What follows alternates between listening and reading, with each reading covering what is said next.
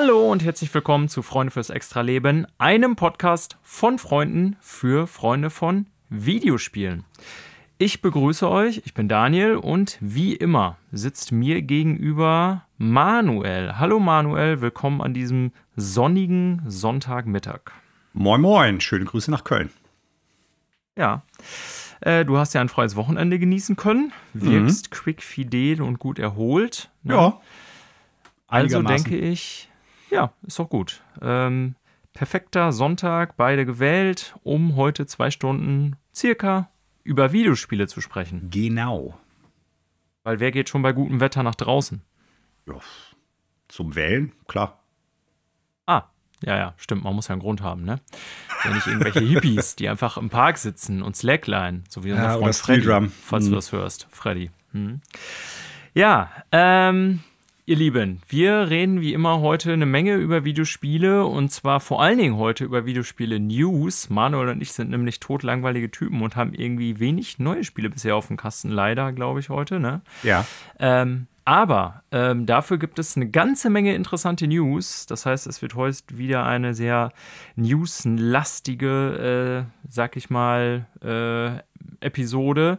Und zwar haben wir Neues von EA und ihrer Fußballlizenz oder auch nicht mehr Lizenz, aber darüber reden wir dann natürlich noch.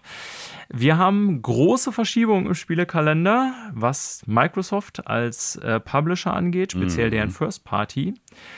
Wir haben, wie es dieser Zeitraum normale, in diesem Zeitraum normalerweise der Fall ist, äh, Quartals, äh, Entschuldigung, stimmt gar nicht, Fiskaljahreszahlen. So, ne, nicht nur Quartalszahlen, wir haben Fiskaljahreszahlen. Ähm, und zwar haben wir da einige sehr interessante Dinge von Sony und Nintendo, die beide ihren Geschäftsbericht ja zum letzten Fiskaljahr rausgegeben haben. Das endet ja traditionell im März, also mit Ende des März und dann dauert das immer noch ein paar Wochen, bis dann die Berichte rauskommen dazu, wie das Fiskaljahr für die Firmen so gelaufen ist. Und äh, wie regelmäßige Hörer dieser Sendung wissen, schauen wir da ja mal ganz gerne rein. Wir wollen euch heute nicht wieder nur mit Zahlen bombardieren.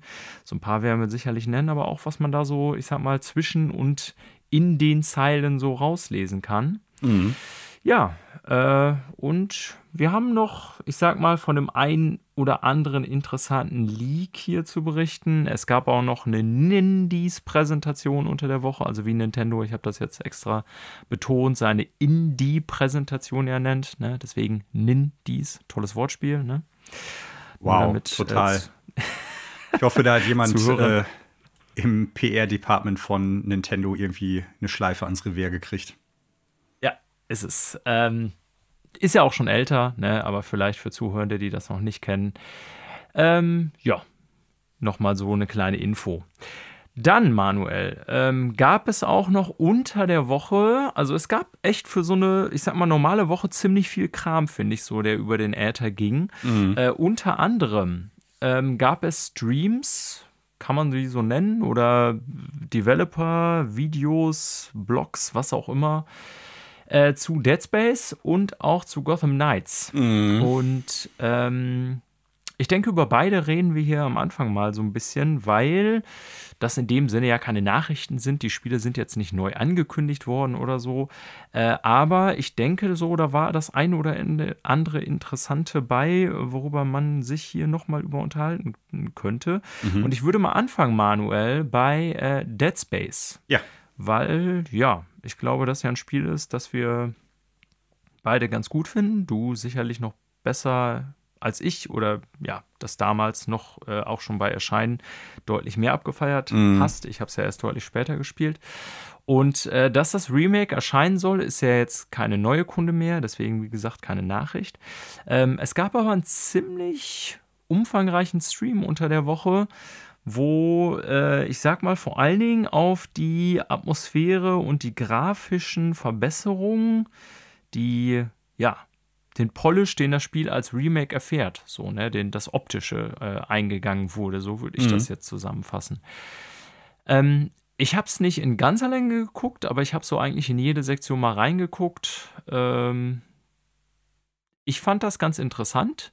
Aber berichte du mir doch erstmal von deinen Gedanken, die du hattest. Also, äh, ich fand das gezeigte super. Ich finde, das sieht äh, ziemlich schick aus. Die Atmosphäre ist mega gut. Witzigerweise bin ich an dem Punkt, äh, wo ich dann immer wieder dachte, so, hm, eigentlich sieht das doch so aus, wie es früher ausgesehen hat. So, da habe ich mir halt wieder Vergleichsvideos angeguckt und gesagt, nein, es, es sind Welten dazwischen. Aber äh, ja. ja. ich glaube, das zeigt noch mal, wie sehr die, ich sag mal, dem ganzen Stil des Spiels treu bleiben auf der einen Seite, ne, weil das auch eine sehr starke visuelle Identität hat, dieses Spiel, also das Original jetzt. Und äh, ja, das ist im, im Prinzip jetzt im Remake beibehalten worden. Ähm, deshalb sieht es ein bisschen so aus, wie man das Originalspiel vielleicht meint, in Erinnerung zu haben. Ne? Vor allen Dingen, weil du dich ja immer durch sehr viele dunkle Korridore da durchgekämpft hast, äh, beziehungsweise auch in dem Trailer äh, oder dem Stream das jetzt so siehst und dann viel Nebel und so hast und Lichteffekte und so. Ich finde, es sieht äh, super cool aus. Ich habe da mega Bock drauf. Ähm, mehr kann ich erstmal gar nicht großartig dazu sagen. Also ich glaube, da steht uns ein sehr, sehr gutes Remake ins Haus, ist mein Eindruck. Und ja. Ja, es äh, wurde ja schon gesagt, dass es gar nicht mehr so lange braucht, bis es kommen soll, nämlich 27. Januar. Und äh, das ist genau. ein super cooles Datum, wie ich finde, weil sonst, ich sag mal, abgesehen von Capcom, die das früher ja ganz oft nutzen, um dicke Brocken rauszuhauen, äh, sind meistens die Januar-Februar-Monate eher spärlich bedacht mit neuen großen Titeln. Ich meine, dieses Jahr war es ein bisschen anders, dass das früher echt einige Blockbuster am Stück produziert hat. Aber bisher wissen wir noch nicht so viel über das kommende Videospieljahr, mit konkreten Daten schon mal gar nicht. Und deshalb, also Januar ist noch so ein bisschen Winterzeit, abends bleibt es immer, ist noch lange dunkel. Perfektes Spiel für sowas. Ja, definitiv. Also das wäre auch ähm, so ein Spiel, was ich mir, ich sag mal, nicht im Hochsommer wünsche. Ähm, kann man natürlich dann auch im Dunkeln spielen. Klar. Aber das ist definitiv ein Spiel, das von seiner Atmosphäre lebt. Und darum geht es ja auch ganz viel in dem Gezeigten. Ne? Also sie äh, erklären ja, finde ich, in dem Video ziemlich gut, wie sie versucht haben, so die Atmosphäre mhm. des Originals aufzugreifen und das einerseits äh, ja, ich sag mal, in die Gegenwart zu transportieren, so auch was grafische Effekte und so angeht. Andererseits so zu, ja, ich weiß gar nicht, wie ich das sagen soll, zu respektieren, was das Originalmaterial ist. Ne? Also ja. da geht es ja ganz viel so um die Begriffe Atmosphäre auch und so weiter. Ähm, das ist mit Sicherheit, ich sag mal, nicht für jedermann interessant, was da gezeigt wird. So eher so für Leute, die mal so Bock haben, so auch so ein bisschen, was die äh, Arbeit an grafischen Details angeht, ähm, die an sowas Interesse haben, die sollten sich das wirklich mal anschauen. Ähm, ja, und zum Erscheinen, also ich gebe dir recht, ich hatte jetzt nicht damit gerechnet, also ich weiß, dass die irgendwie das angepeilt hatten nächstes Jahr. Das Datum hatte ich jetzt vorher nicht in Erinnerung. Das ist, glaube ich, neu, wie du sagst. Mhm. Ist also, ich sag mal, möglichst früh im nächsten Jahr, Ende Januar, aber eher als Januar geht es ja nicht. Und äh, hatte ich so nicht mitgerechnet, ehrlich gesagt. Ich gebe dir aber recht, so ein Spiel halt ist eher ein Winterspiel. Ne? Ich hätte tatsächlich vielleicht sogar gedacht, naja, äh, letztendlich wird ja heutzutage alles verschoben. Auch das ist da natürlich nicht vorgefeilt, kommen wir später noch zu. Ähm, dementsprechend hätte ich vielleicht sogar mit so einem Halloween-Ding gerechnet. Ja, ne, wäre sehr sowas, passend gewesen, ja. Genau, also so Alan Wake Remake, Remaster heißt es, glaube ich. Äh, war ja auch letztes Jahr, ich glaube im September, meine ich, ne, so kurz vorher irgendwann auf jeden Fall oder im Oktober sogar. Ähm, ja, aber wie du schon sagst, also Januar ist alles draußen irgendwie kahl, es ist lange dunkel, es ist oft kalt. Eigentlich wirklich ein guter Zeitpunkt dafür. Und, wie du auch schon sagtest, normalerweise nach der großen äh, Oktober- und November-Schwemme ist das eigentlich immer der Zeitraum, wo man für so ein, ja, für so ein, ich weiß jetzt gar nicht, ob ich sagen will, größeres Game, es ist ja jetzt nie, irgendwie nicht ein Elden Ring oder so, ne? aber mhm. Dead Space ist schon irgendwas was man eben auch nicht so wegsnackt, finde ich, auch von der Art des Spiels her. Ne? Ja, also das ist ja, ja, ja, schon was, so worauf man sich einlassen muss, dann irgendwie alleine in einem dunklen Raum und so weiter. Mhm. Ja. Also ich glaube, dass dem Spiel auch ganz gut tut, dass es halt äh, vermutlich relativ allein im Januar stehen wird an größeren Titeln. Wir werden abwarten müssen. Im Juni, denke ich, werden noch mal einige Veröffentlichungstermine genannt und auch in Stein gemeißelt werden, so gut es dann möglich ist, äh, abseits von Verschiebungen. Aber gerade weil es halt ein sehr spezifisches Spiel ist, gerade weil es äh, ein Horrorspiel ist, im weitesten Sinne vielleicht sogar Survival-Horror, ist es etwas, glaube ich, wo die Spielerbasis generell jetzt nicht so groß sein wird wie bei, keine Ahnung, Call of Duty, Elden Ring oder sonst was an größeren Titeln, die in den letzten Monaten rausgekommen sind. Und äh, ich glaube, wenn da halt wenig Alternativen oder weniger Alternativen an großen Spielen kommen in dem Zeitraum und vor allen Dingen, weil es ja auch ein Current-Gen-Only-Titel werden soll, ne? also keine Xbox One, Xbox äh, One X, PS4, PS4 Pro-Version, ähm, glaube ich, dass das den Verkaufszahlen einfach nochmal helfen könnte, was ich dem Spiel auch wünsche, vor allem wenn es gut wird. Und äh, das bringt uns dann vielleicht einem Remake von 2 und vielleicht einem ja, neuen Teil irgendwie auch näher. Na, also, das wäre cool. Ja. Ja, ähm, also der zweite Teil, ich glaube, da müsste man jetzt erstmal gucken, wie die Verkaufszahlen ja, vom ersten sind, so klar. als Remake, wie sowas funktioniert. Ich meine, Resident Evil, wir hatten hier in der Sendung auch schon mal drüber geredet, hat ja gezeigt, dass diese Survival-Horror-Spiele, wenn es auch nicht viele Serien sind, die das schaffen, im Grunde im Moment fast nur exklusiv äh, Resident Evil, würde ich sagen, mm. ähm, auch hohe Verkaufszahlen zu erzeugen. Ne? Ja. Also es ist jetzt nicht so, dass das irgendwie nur ein Nischenmarkt ist und ja, ähm, also ich denke mal, Elden Ring hat uns gezeigt, dass vieles geht. Ne? Wenn irgendwie so der Trend stimmt und irgendwie das Spiel geil ist, dann können auch Spiele, von denen man es vielleicht nicht erwartet haben, äh, ja, in hohen Verkaufszahlen über die Ladentheke gehen. Ja. Also. Ein äh, weiteres. Ja, sorry, ich wollte dich nicht unterbrechen, aber ganz kurz eben noch. Also, ich glaube schon, dass es halt eine Fanbase gibt, wenn man. Naja, wenn die Entwickler sich darauf beschränken oder halt darauf äh, positiv reduzieren, was halt so die Spielemarke und auch das Genre jeweils ausmacht. Ne? Also es muss da nicht actionlastiger sein, siehe Dead Space 3 oder sowas wie Resident Evil 5 und 6. Ähm, ich glaube, dass der Markt weiterhin für gute Spiele in diesem Genre da ist. Aber der ist halt nicht so groß, da hast du recht. Und ich glaube, Resident Evil bietet da die größte Schnittmenge, ne, weil äh, das ist auch eine Marke, glaube ich, das ist jetzt in Teilen nicht so schrecklich, gruselig oder sowas, dass halt das nicht auch irgendwie Leute spielen können, die eigentlich eher so Action-Gamer sind. Äh, Dead Space ja. 1 und auch ein bisschen 2, würde ich äh, schon sagen, geht stärker in die Horror-Richtung als zum Beispiel die letzten Resident Evil-Teile. Ja, aber ähm, ja, das würde ich auch sagen. Also trotzdem glaube ich, so, dass schon lange her, dass ich das verkaufen aber, kann. Ja. Ja. Ähm, witzig wollte ich noch eben sagen, weil du das gerade erwähnt hast, dass du meintest, ja, ähm, das sah doch vorher genauso aus. Als ich das so gesehen habe und die da so ein bisschen durchging, habe ich auch irgendwie gedacht, ja, ähm, okay, ich muss mich jetzt nochmal versuchen zu erinnern, weil in meiner Erinnerung, ich habe das ja auf PS3, ja genau, auf PS3 ja. habe ich es gespielt. Ähm, ist das so, dass das damals so super geil aussah. Ne? Ja. Und irgendwie so die Lichteffekte und so. Und das ist auch auf PS3 bestimmt so gewesen, obwohl ich es jetzt auch nicht mehr noch reingeschmissen habe oder so. Ähm, aber du hast das schon gesagt, wenn man sich dann Vergleichsvideos heutzutage reinzieht, merkt man halt doch, dass die Zeit irgendwie seitdem ein bisschen vorangeschritten ist. also ähm, es war mit Sicherheit, ich glaube, du hast das ja damals, wenn ich mich recht erinnere, auch bei dir noch auf PC gespielt, ja. damals zu den Zeiten. Ne? Und ich, da genau. war das noch zu dem Zeitpunkt, weiß ich, als du mir das mal gezeigt hast, echt krass beeindruckend, was das für Effekte hatte. Mhm. Aber ja. Auch das ist natürlich dann mittlerweile schon ein bisschen her. Ja. Äh, ja, das zweite Spiel, von dem wir unter der Woche, ich wusste gar nicht, dass das, also mich hat das überrascht. Ich weiß nicht, ob es angekündigt war vorher, dieser Stream oder wie auch immer. Ähm, wir haben Updates zu Gotham Knights bekommen. Mm. Und auch da würden mich, oder nee, fangen wir mal mit der Nachricht an. Also Gotham Knights, äh, auch das ist Current Gen Only. Ich glaube, das haben die zu dem Trailer oder zu dem Zeitpunkt revealed. Äh, mir wäre nicht bewusst, dass es vorher schon ganz klar war, dass es eben nicht mehr für die alten Plattformen rauskommt, also mhm. PS4, Xbox One.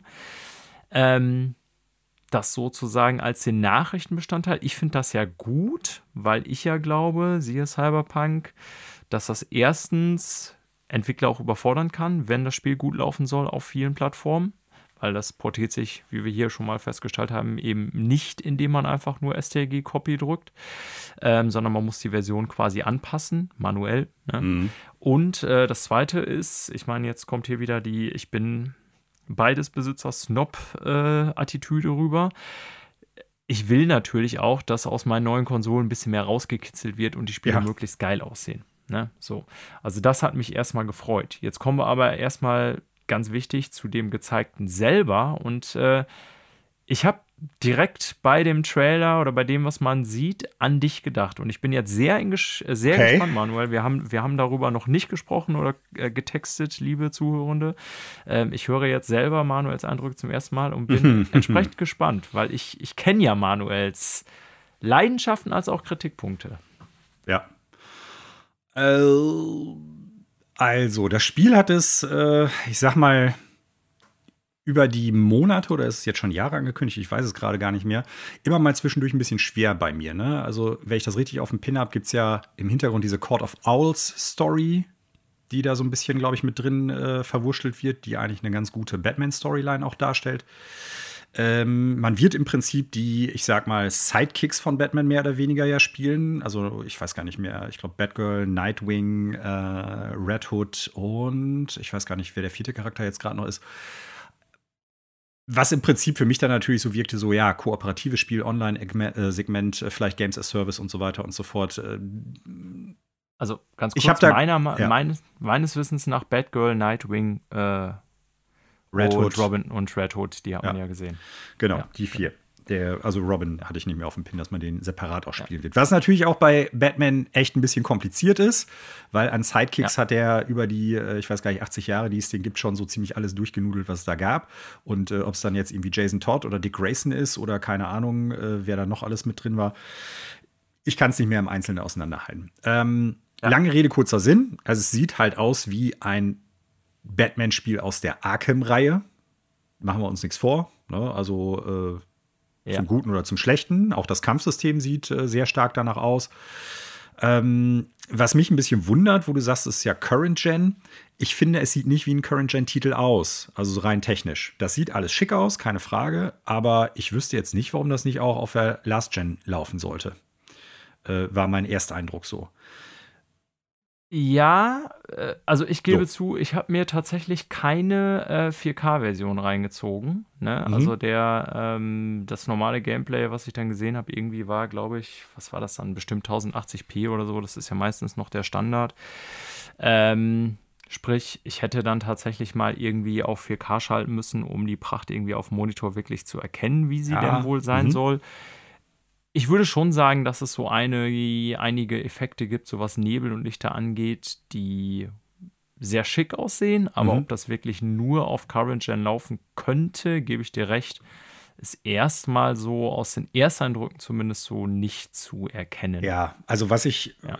wo ich dir recht gebe, ist, natürlich wird das auf den Last-Gen-Konsolen nicht in 4K laufen. Das ist schon ganz logisch, ne? Aber ich behaupte jetzt mal, wenn du das in 1080p halt irgendwie äh, rendern lässt, sehe ich da jetzt wenig bis gar nichts, wo ich denke, das wäre nicht auch auf der letzten Konsolengeneration möglich gewesen.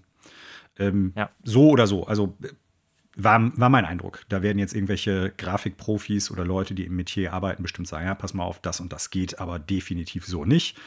Äh, zumal, zumindest im Trailer, das auch äh, für mich jetzt nicht nach 60 Frames per Second aussah, aber ähm, vielleicht müsste ich mir das nochmal genauer angucken. Ja, genau, Mhm. das ist immer so die Frage. Also, ich könnte jetzt auch so aus dem bloßen Auge nicht sagen, ähm, ich schmeiße es gerade nochmal an. Äh, Läuft es konstant in 60? Äh, also, ich würde behaupten, nicht. Ne? Ja, gesagt, ich ich hab, es gibt Leute, die haben ein besseres. Auge als ich. Ja, ähm, aber äh, wir wissen natürlich auch noch nichts über die Modi, die zur Verfügung stehen, weil wenn es heutzutage heißt, ja, das Spiel kommt Current Gen raus, dann ist es ja im Normalfall trotzdem immer noch so, dass es die eierlegende Wollmilchsau da nicht gibt, also sprich 4K, äh, 60 Frames und höher, sondern meistens gerade bei solchen großen Spielen und So, du heißt Doom. Ja, genau. Ähm, ist dann ja oft die Wahl eben, dass wir entweder ja, 4K und 30 Frames spielen können oder eben 60 Frames und dann irgendwie eine etwas aufgepimpte Nicht-4K-Variante. Ne? Ähm, sorry, aber jetzt habe ich dich nochmal unterbrochen. Du wolltest sagen, so krass sah es jetzt gar nicht aus, deiner Meinung nach. Nee, das sah schick aus, aber es sah jetzt nicht halt aus wie ein äh, Spiel, was nur auf der Series X, S und äh, PS5 laufen könnte. Das war mein Eindruck. Ja. Also es sieht gut aus, gar keine Frage. Und es gibt auch noch weiterhin Spiele, glaube ich, die äh, immer noch schick aussehen, obwohl die aus der letzten Konsolengeneration kommen, die nicht unbedingt Last of Us 2 heißen. Ne? Also da, da gibt es einige mhm. Spiele, die gut sind. Ähm, also selbst das wäre für mich kein wirkliches Ausschlusskriterium.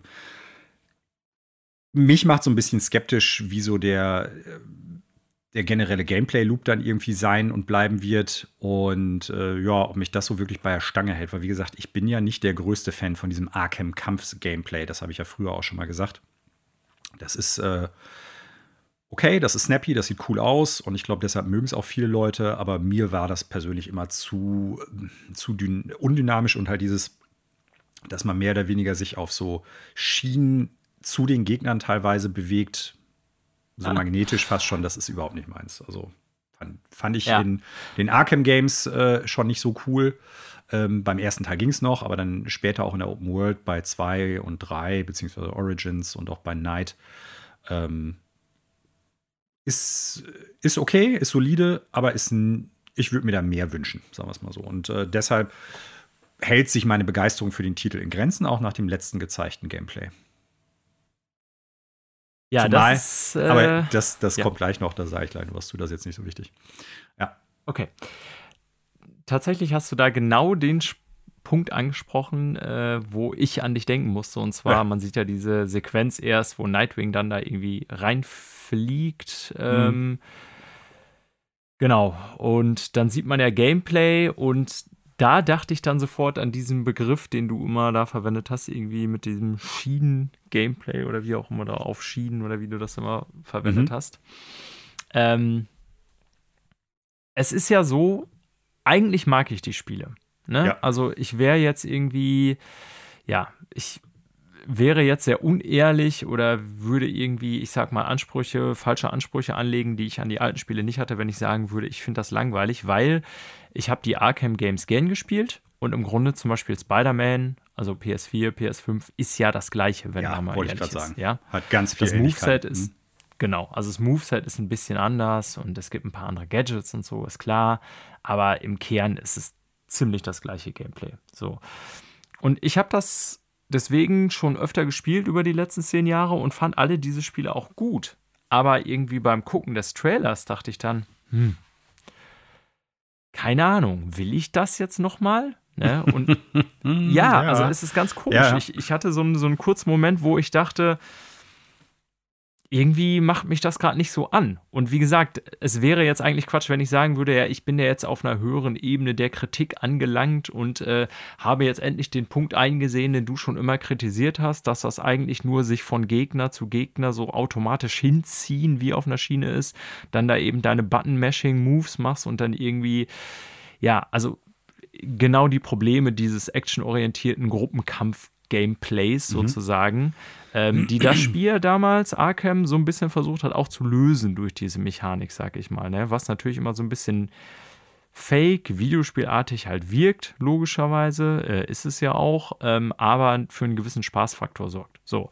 Und wie gesagt, ich wäre jetzt irgendwie, ähm, ja, also will jetzt nicht vorgeben, ich bin jetzt hier irgendwie auf einmal der Chefkritiker, der sagt, ja, das ist mir alles zu flach, das muss irgendwie voll deep sein, das Gameplay und bla bla bla. Es war einfach nur so ein kurzer komischer Moment, wo ich dann gemerkt habe, weiß ich nicht, will ich jetzt schon wieder so ein Spiel spielen, das genau dieses Gameplay bietet?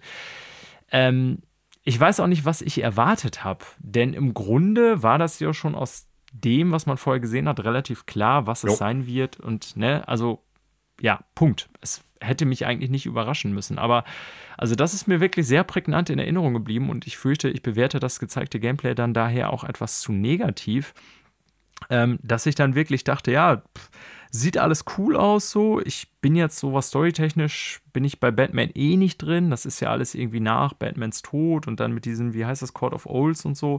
Ich habe diese Storylines im Original nicht gelesen, deswegen kann ich das alles nicht bewerten, wie das umgesetzt ist. Das ist, interessiert mich auch nicht besonders, muss ich äh, ehrlich sagen.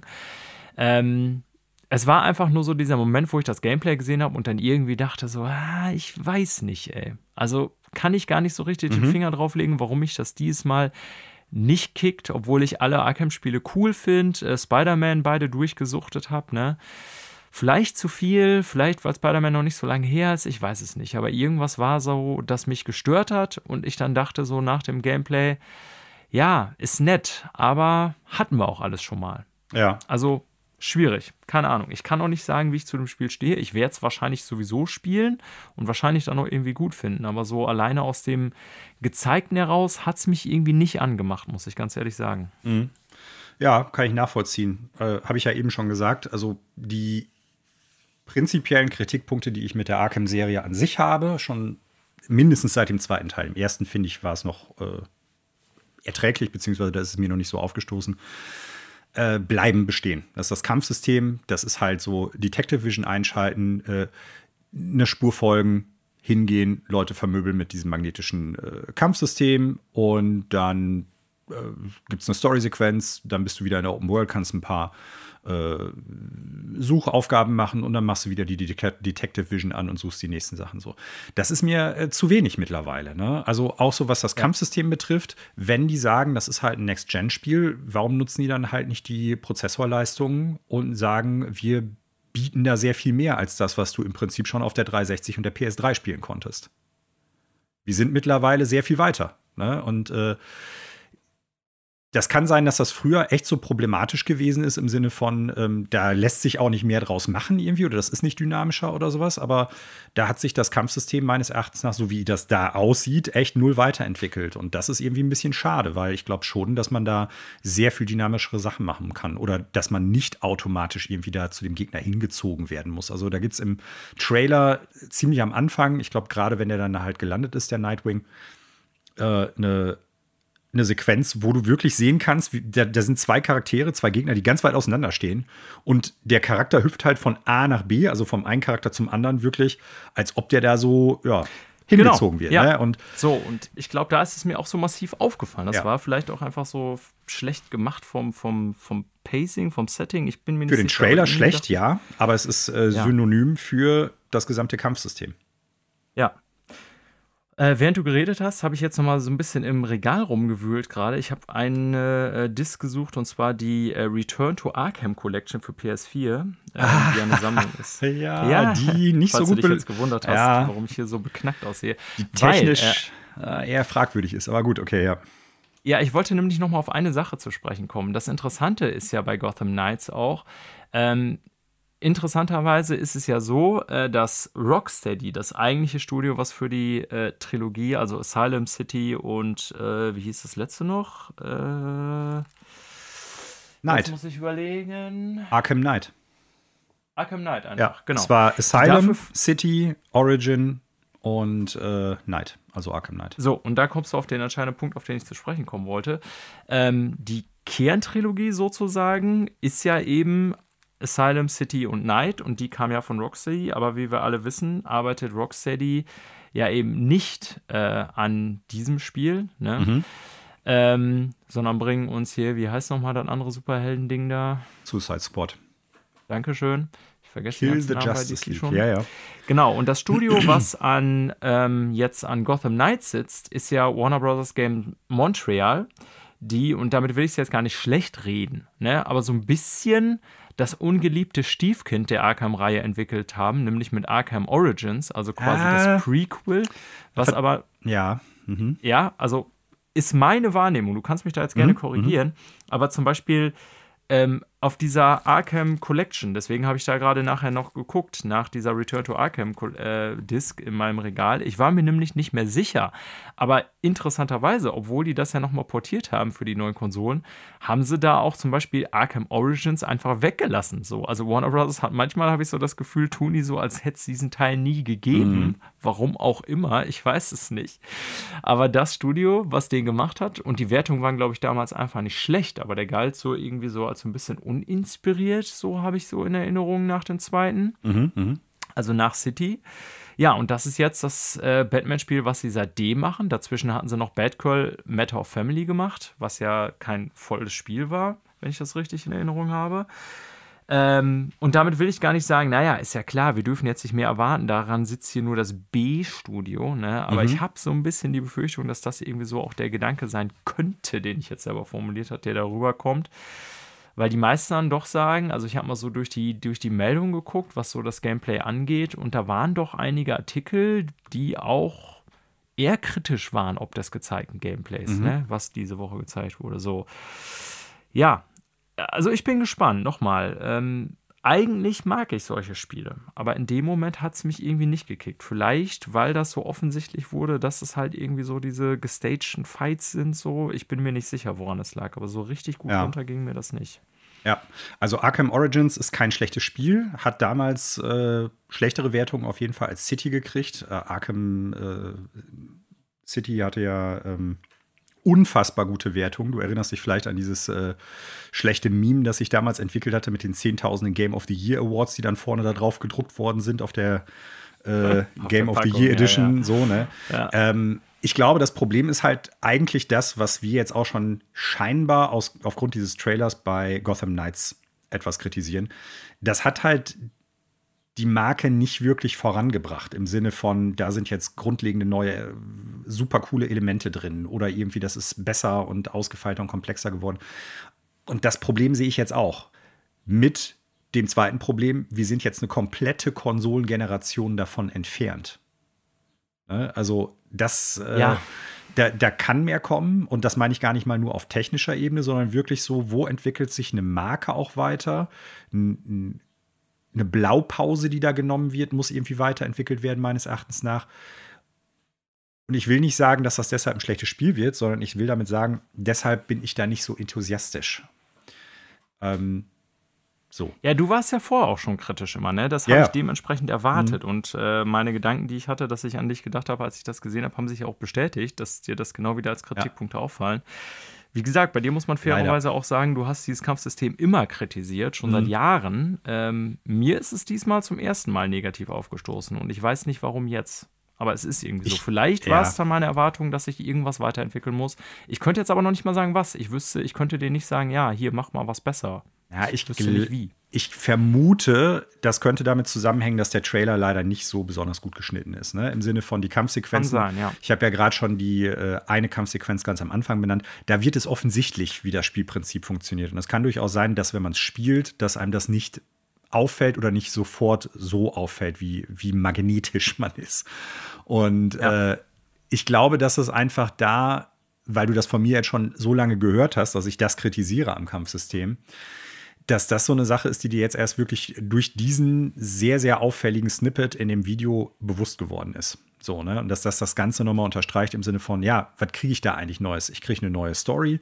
Weißt du, das sind auch so Fragen wie, wenn ich das richtig auf dem Schirm habe, ist es ja weiterhin eine Open World. Bisher war es so bei Arkham Asylum, das ist ja eher ein Metroidvania, da bist du ja gar nicht in der Open World, sondern halt in äh, abgeschlossenen Segmenten, die miteinander verknüpft sind. Und bei City haben sie dann ja quasi gesagt, so, und jetzt bist du quasi in äh, Arkham, in dem Stadtteil von Gotham. Ja. Und äh, ja, also damals war es noch irgendwie erklärbar, warum im Prinzip keine Passanten unterwegs sind und äh, warum du keine anderen Interaktionen hast, warum das Ganze auch nur in der Nacht spielt. Also ich weiß gar nicht, über die ganzen 25 Stunden, die ich das Spiel glaube ich, gespielt habe, ist es immer Nacht. Ne? Also ist ja, die, keine Ahnung, liegt irgendwo am, am äh, an, einer, Polargrenze oder sowas, äh, Gotham City. ähm, konnte ich damals noch ein bisschen verkraften. Bei Origins haben sie das gleiche Problem gehabt. Da haben sie gesagt, ja gut, weil das jetzt quasi an Weihnachten spielt, äh, sind keine Leute auf der Straße. So, Arkham Knight, äh, auch da, du hast im Prinzip ein Setting, du hast halt keine Variation, was irgendwie äh, Tageslicht beziehungsweise äh, Uhrzeit betrifft, was irgendwie Wetter betrifft oder sowas, außer es ist halt irgendwie für storyrelevante Sachen. Und äh, hier sieht es genauso wieder aus. Ne?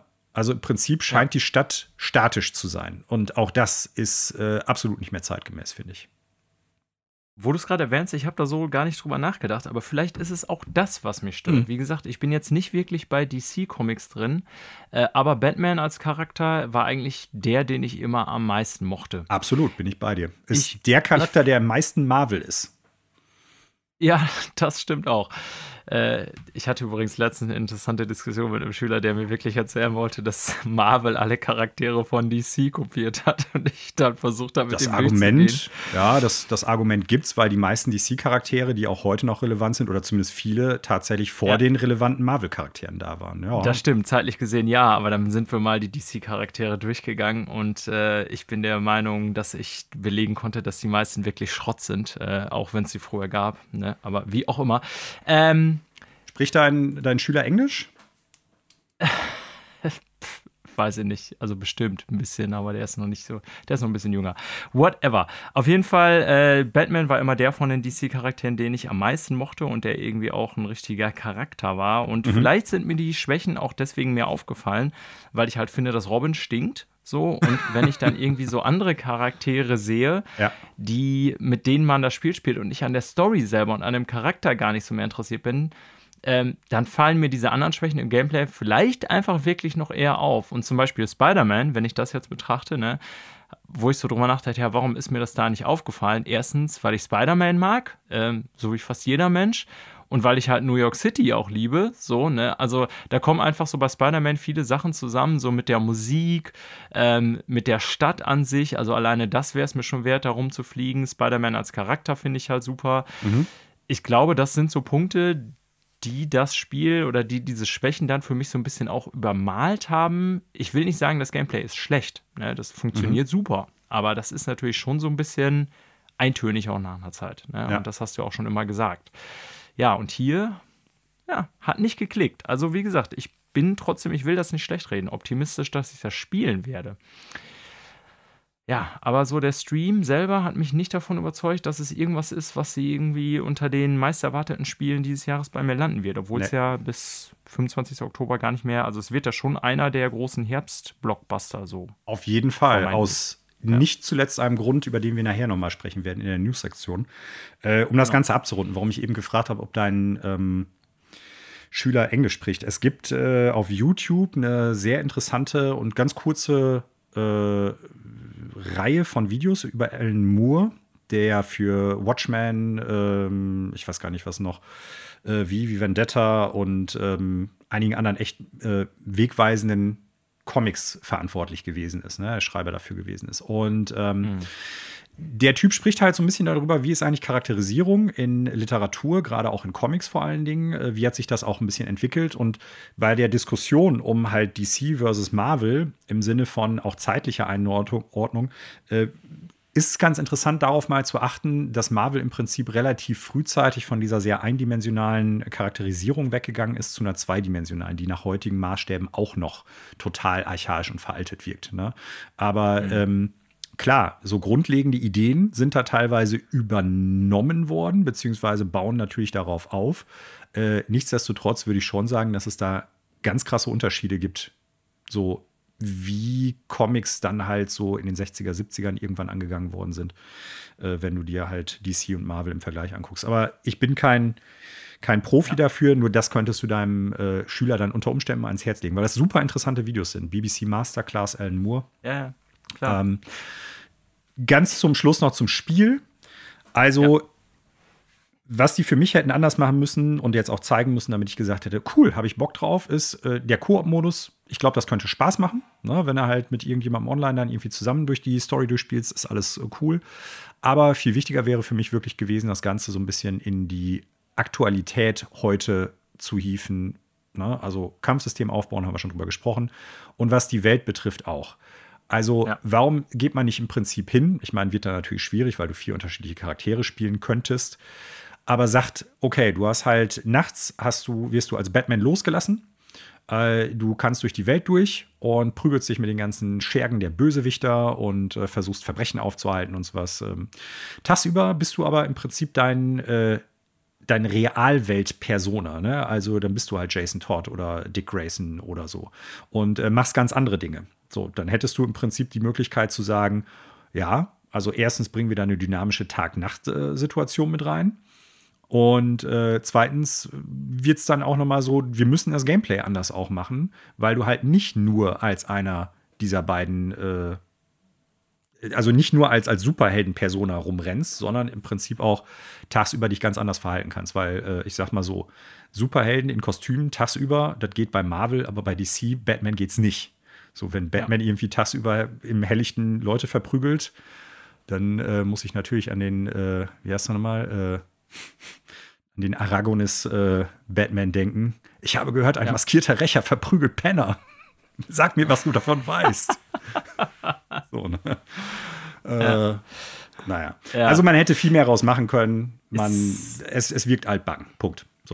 Ja, ist eine interessante Idee. Ich hätte jetzt, wie gesagt, so selber gar keine Verbesserungsvorschläge gehabt, wenn ich jetzt den Entwickler hätte beraten müssen. Also, was wollt ihr anders machen? Aber das ist zumindest ein Gedanke, der ja, durchaus das reizvoll ist. Erste, was mir durch den Kopf gegangen ist. Wenn du einen Charakter hast, der zwei unterschiedliche Leben führen muss, was ja in vielen der Filmen zu äh, den Konflikten führt, zu den äh, persönlichen,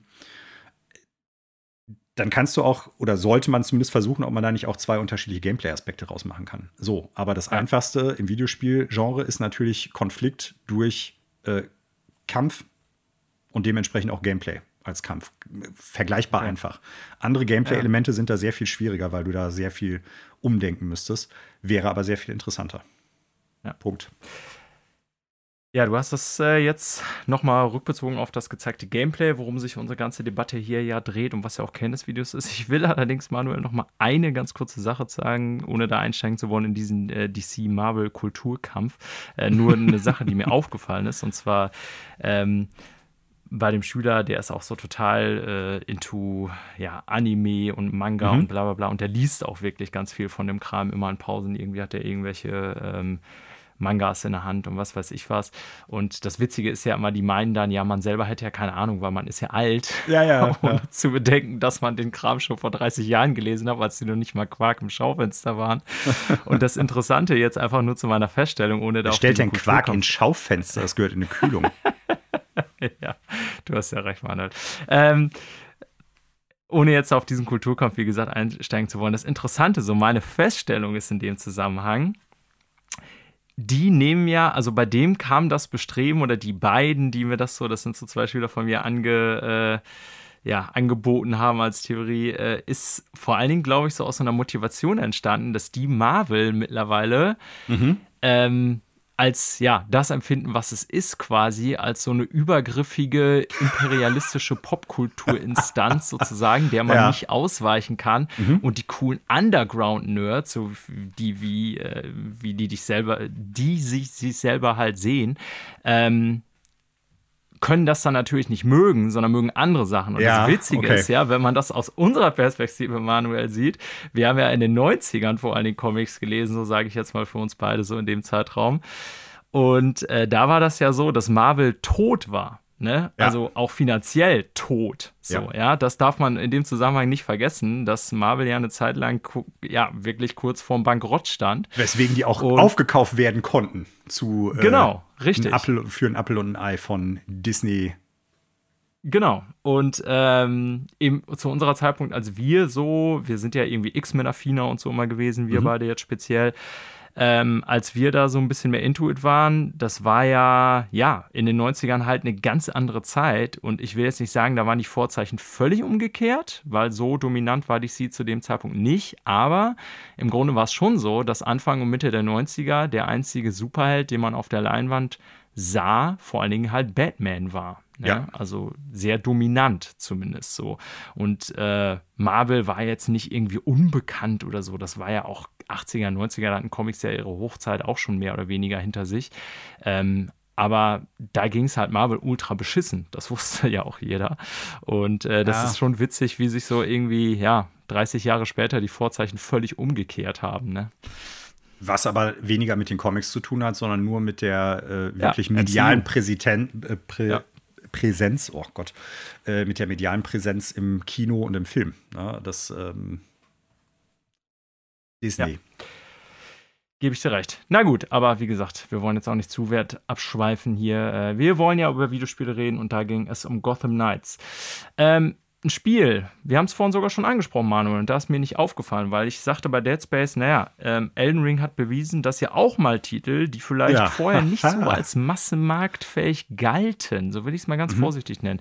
Ist jetzt nicht so, als hätten From Software vorher nur 100.000 Kopien verkauft. Auch Dark Souls 3 war ja schon ja, ein Millionenseller. Mhm.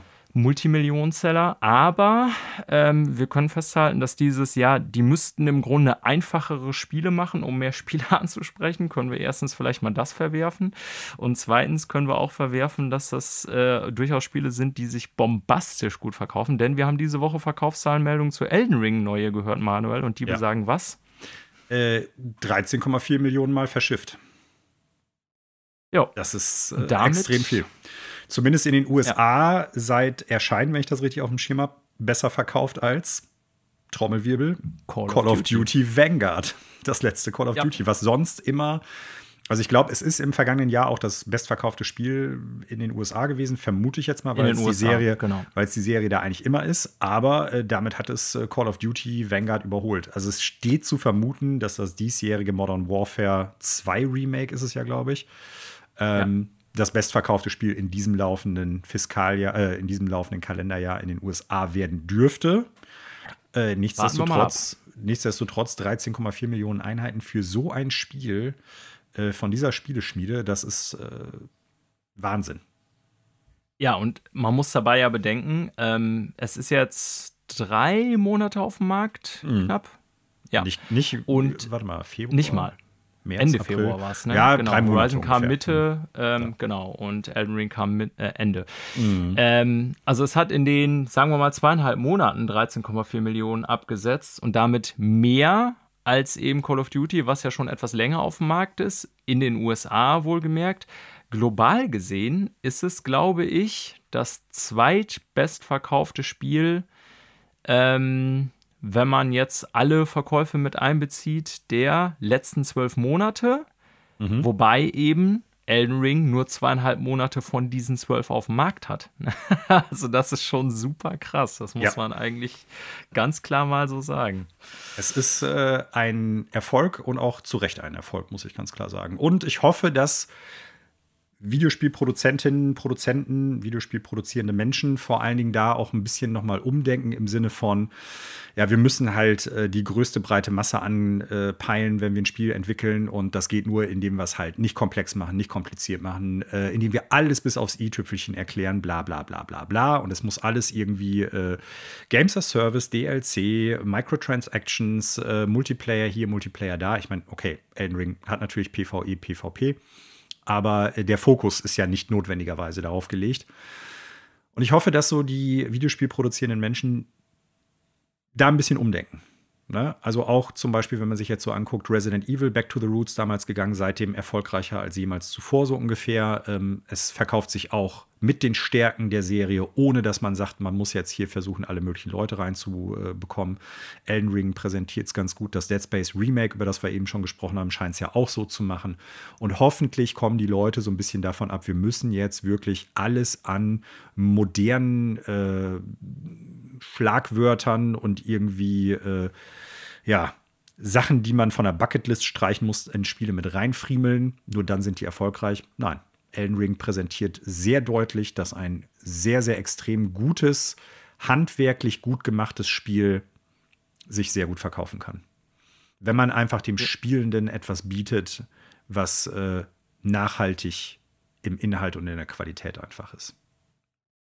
Ja. Dem habe ich nichts hinzuzufügen. Ja, und da wir jetzt wie gefühlt jede Episode des letzten Quartals auch immerhin mal Elden Ring gedroppt haben, präsentiert von Karl Junior. Junior. Ähm, können wir jetzt auch gleich mal die alles entscheidende Frage stellen, Manuel, nämlich, was wird denn hier gespielt? Ja, äh, habe ich relativ schnell äh, abgefrühstückt bei mir. Es sind alte Spiele, was äh, wir haben vor zwei Wochen, glaube ich, schon mal darüber gesprochen. So ein bisschen auch daran liegt, dass jetzt gerade so eine kleine Flaute Einzug hält, was mir persönlich gut passt, weil ich mich dann auf die Spiele fokussieren kann, die ich noch nicht durch habe oder die ich einfach weiterspiele. Und da ist Elden Ring präsentiert von Carls Jr. auf jeden Fall dabei. Aber äh, ja, Ghostwire Tokyo bzw. Kirby and the Forgotten Kingdom ist äh, ebenfalls mit dabei, weil ich die ja noch nicht durch habe. Und äh, danach gibt es noch einen ganzen Batzen an Backlog-Sachen, die ich noch spielen möchte. Also von daher passt mir das ganz gut in Kram. Ist aber für die Diskussion heute, glaube ich, etwas weniger interessant. Ja, ähm, ich fürchte, das wird die langweiligste und kürzeste Was wird denn hier gespielt Sektion, die wir je hatten, mal weil in unseren äh, 78 Episoden bisher. Mhm. Denn ich habe tatsächlich auch nichts Neues hinzuzufügen. Ähm, ich mhm. habe unter der Woche ein bisschen Elden Ring weitergespielt. Mhm. Ich habe zwischendurch Mario, Mario Odyssey ein bisschen weitergespielt, als ich auf der Couch saß. Aber ähm, das war es dann auch, glaube ich. Schade. So also ich habe tatsächlich einfach nichts zu berichten und ich fürchte auch, es tut mir sehr leid, liebe Zuhörer und lieber Manuel, aber die nächsten zumindest zweieinhalb bis drei Wochen wird sich daran wenig ändern, weil ich tatsächlich arbeitsbedingt auch äh, super viel vor mir habe, mhm. ähm, also wenig Headspace haben werde, um irgendwie mich tief irgendwie in ein Spiel einzugraben, was ganz gut aber dazu passt, dass auch kein wirklich neues, interessantes Spiel rauskommt für mich in den nächsten zwei Wochen. Wir haben es schon in der Quartalvorschau gesagt, also es ist im Moment relativ dünn. Ne? Es ist hier, finde ich, nicht wert, noch weiter irgendwie über Switch Sports zu reden. Das nächste Spiel, was mich tatsächlich einigermaßen interessieren würde, ist am 10.06. Mario Strikers und auch The Quarry. Aber dazwischen kommt eigentlich nichts bei mir. Ne? Mhm. Also sprich, es wird irgendwie hier ja, wenn ich keine Lust mehr habe auf Elden Ring oder Horizon oder was weiß ich, oder eins von beiden durchballer und das andere erstmal noch liegen lasse, werde ich vielleicht auch noch ein Backlog-Spiel reinschmeißen. Aber im Moment ja, also ich schaue hier auch gerne mal im Zuge der Sendung einfach in neue Spiele rein, auch weil es mhm. mich interessiert und weil ich hier darüber berichten will. Aber im Moment gibt es einfach nichts, was ich so irgendwie ja. neu beschreiben könnte. Hier muss ich ganz ehrlich sagen. Ja, es, es gibt schon ein paar kleinere Titel, die kommen oder die auch äh, jetzt in den vergangenen Tagen rausgekommen sind, wo ich aber das Problem habe, da kann ich nicht viel zu sagen, denn teilweise habe ich die Spiele vorbestellt und die kommen dann auch, wenn sie kommen. Aber es sind keine Titel, auf die ich jetzt äh, super heiß warte im Sinne von wow, da freue ich mich schon das ganze Jahr drauf. Das sind eher so kleine Lückenfüller.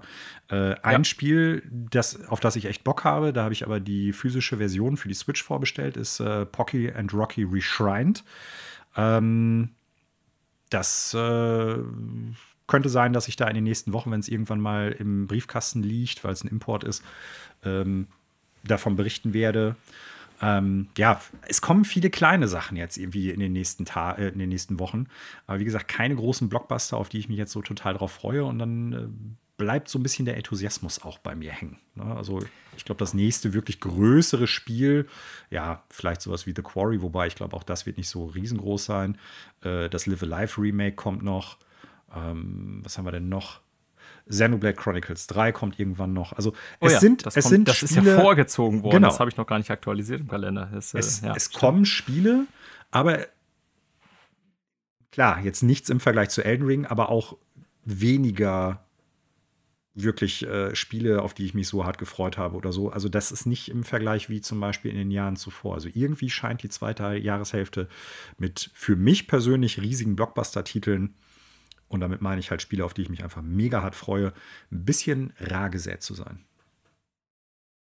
Ja, ähm, also zwei Gedanken noch dazu. Ähm, das erste, du hast es vorhin angesprochen, du empfindest das als gar nicht schlimm. Und mhm. äh, im Zuge der Sendung ist es jetzt vielleicht ein bisschen langweilig, dass wir sagen, nicht jede Episode sagen können, hier das und das neue geile Spiel.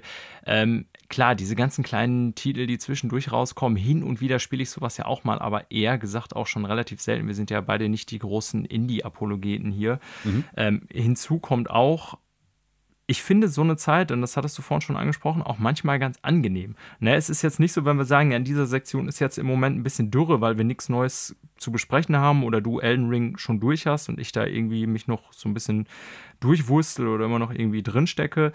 Ähm, empfinde ich sowas nicht irgendwie als lame, sondern manchmal finde ich das auch tatsächlich irgendwie eher sehr befreiend, mhm. wenn es mal so einen Zeitraum im Jahr gibt, so zwei, drei Monate, das kennt ja auch jeder Videospieler, ähm, wo man mal nicht nur überlegt, so wann habe ich denn Zeit für das Spiel und wann habe ich denn Zeit für das Spiel, sondern wann man einfach mal gucken kann, so ja, worauf habe ich jetzt gerade Bock und ne, das sind so Ruhephasen manchmal, die ich dann auch wirklich durchaus als positiv empfinde. Ja. Wie gesagt, so wenn man irgendwie auf Content angewiesen ist, so für so YouTube-Creator oder irgendwie äh, Reviews in Magazinen und so, die davon wirklich abhängig sind, kann ich verstehen, dass solche Phasen auch immer ein bisschen, ja, negativer zu bewerten sind, dröge oder schlecht fürs Geschäft, weil die großen Klickbringer, was sowas wie Elden Ring ja definitiv ist, ne, ich weiß nicht, wie viele Leute sich Videotutorials zu Elden Ring angeguckt haben. Also vielleicht 13,4 Millionen. Ja, bestimmt. Ähm, also von den 13,4 Millionen Käufern würde ich behaupten, ja, so gut zwei Drittel dürften sich davon irgendwann mal so YouTube-Sachen angeguckt haben. Ist also ein großer Markt. Wie auch immer, sowas kommt dann halt zwischendurch nicht. Äh, für uns, für diese Sendung, sehe ich das jetzt nicht als das Riesenproblem, aber klar, es kann irgendwie auch dröge sein und dann haben wir ja auch nichts Neues zu berichten. Mhm. Aber, liebe Zuhörer, dann checkt doch einfach mal, was euer Backlog so irgendwie noch so rumliegt. Ne? Was wollt ihr vielleicht schon mal wieder noch ein zweites Mal durchspielen oder New Game Plus oder was auch immer? Ne? Gibt es da irgendwas? Weil, wenn wir ehrlich sind, ein Backlog haben wir alle, der viel größer ist, als äh, wir jemals Zeit hätten. Ähm, und das sind dann so Phasen, da kann man einfach, finde ich, mal nach Lust und Laune spielen sozusagen und nicht nach Kalender. Worauf habe ich gerade einfach mal ja. so spontan ja. Bock? Ja. ja.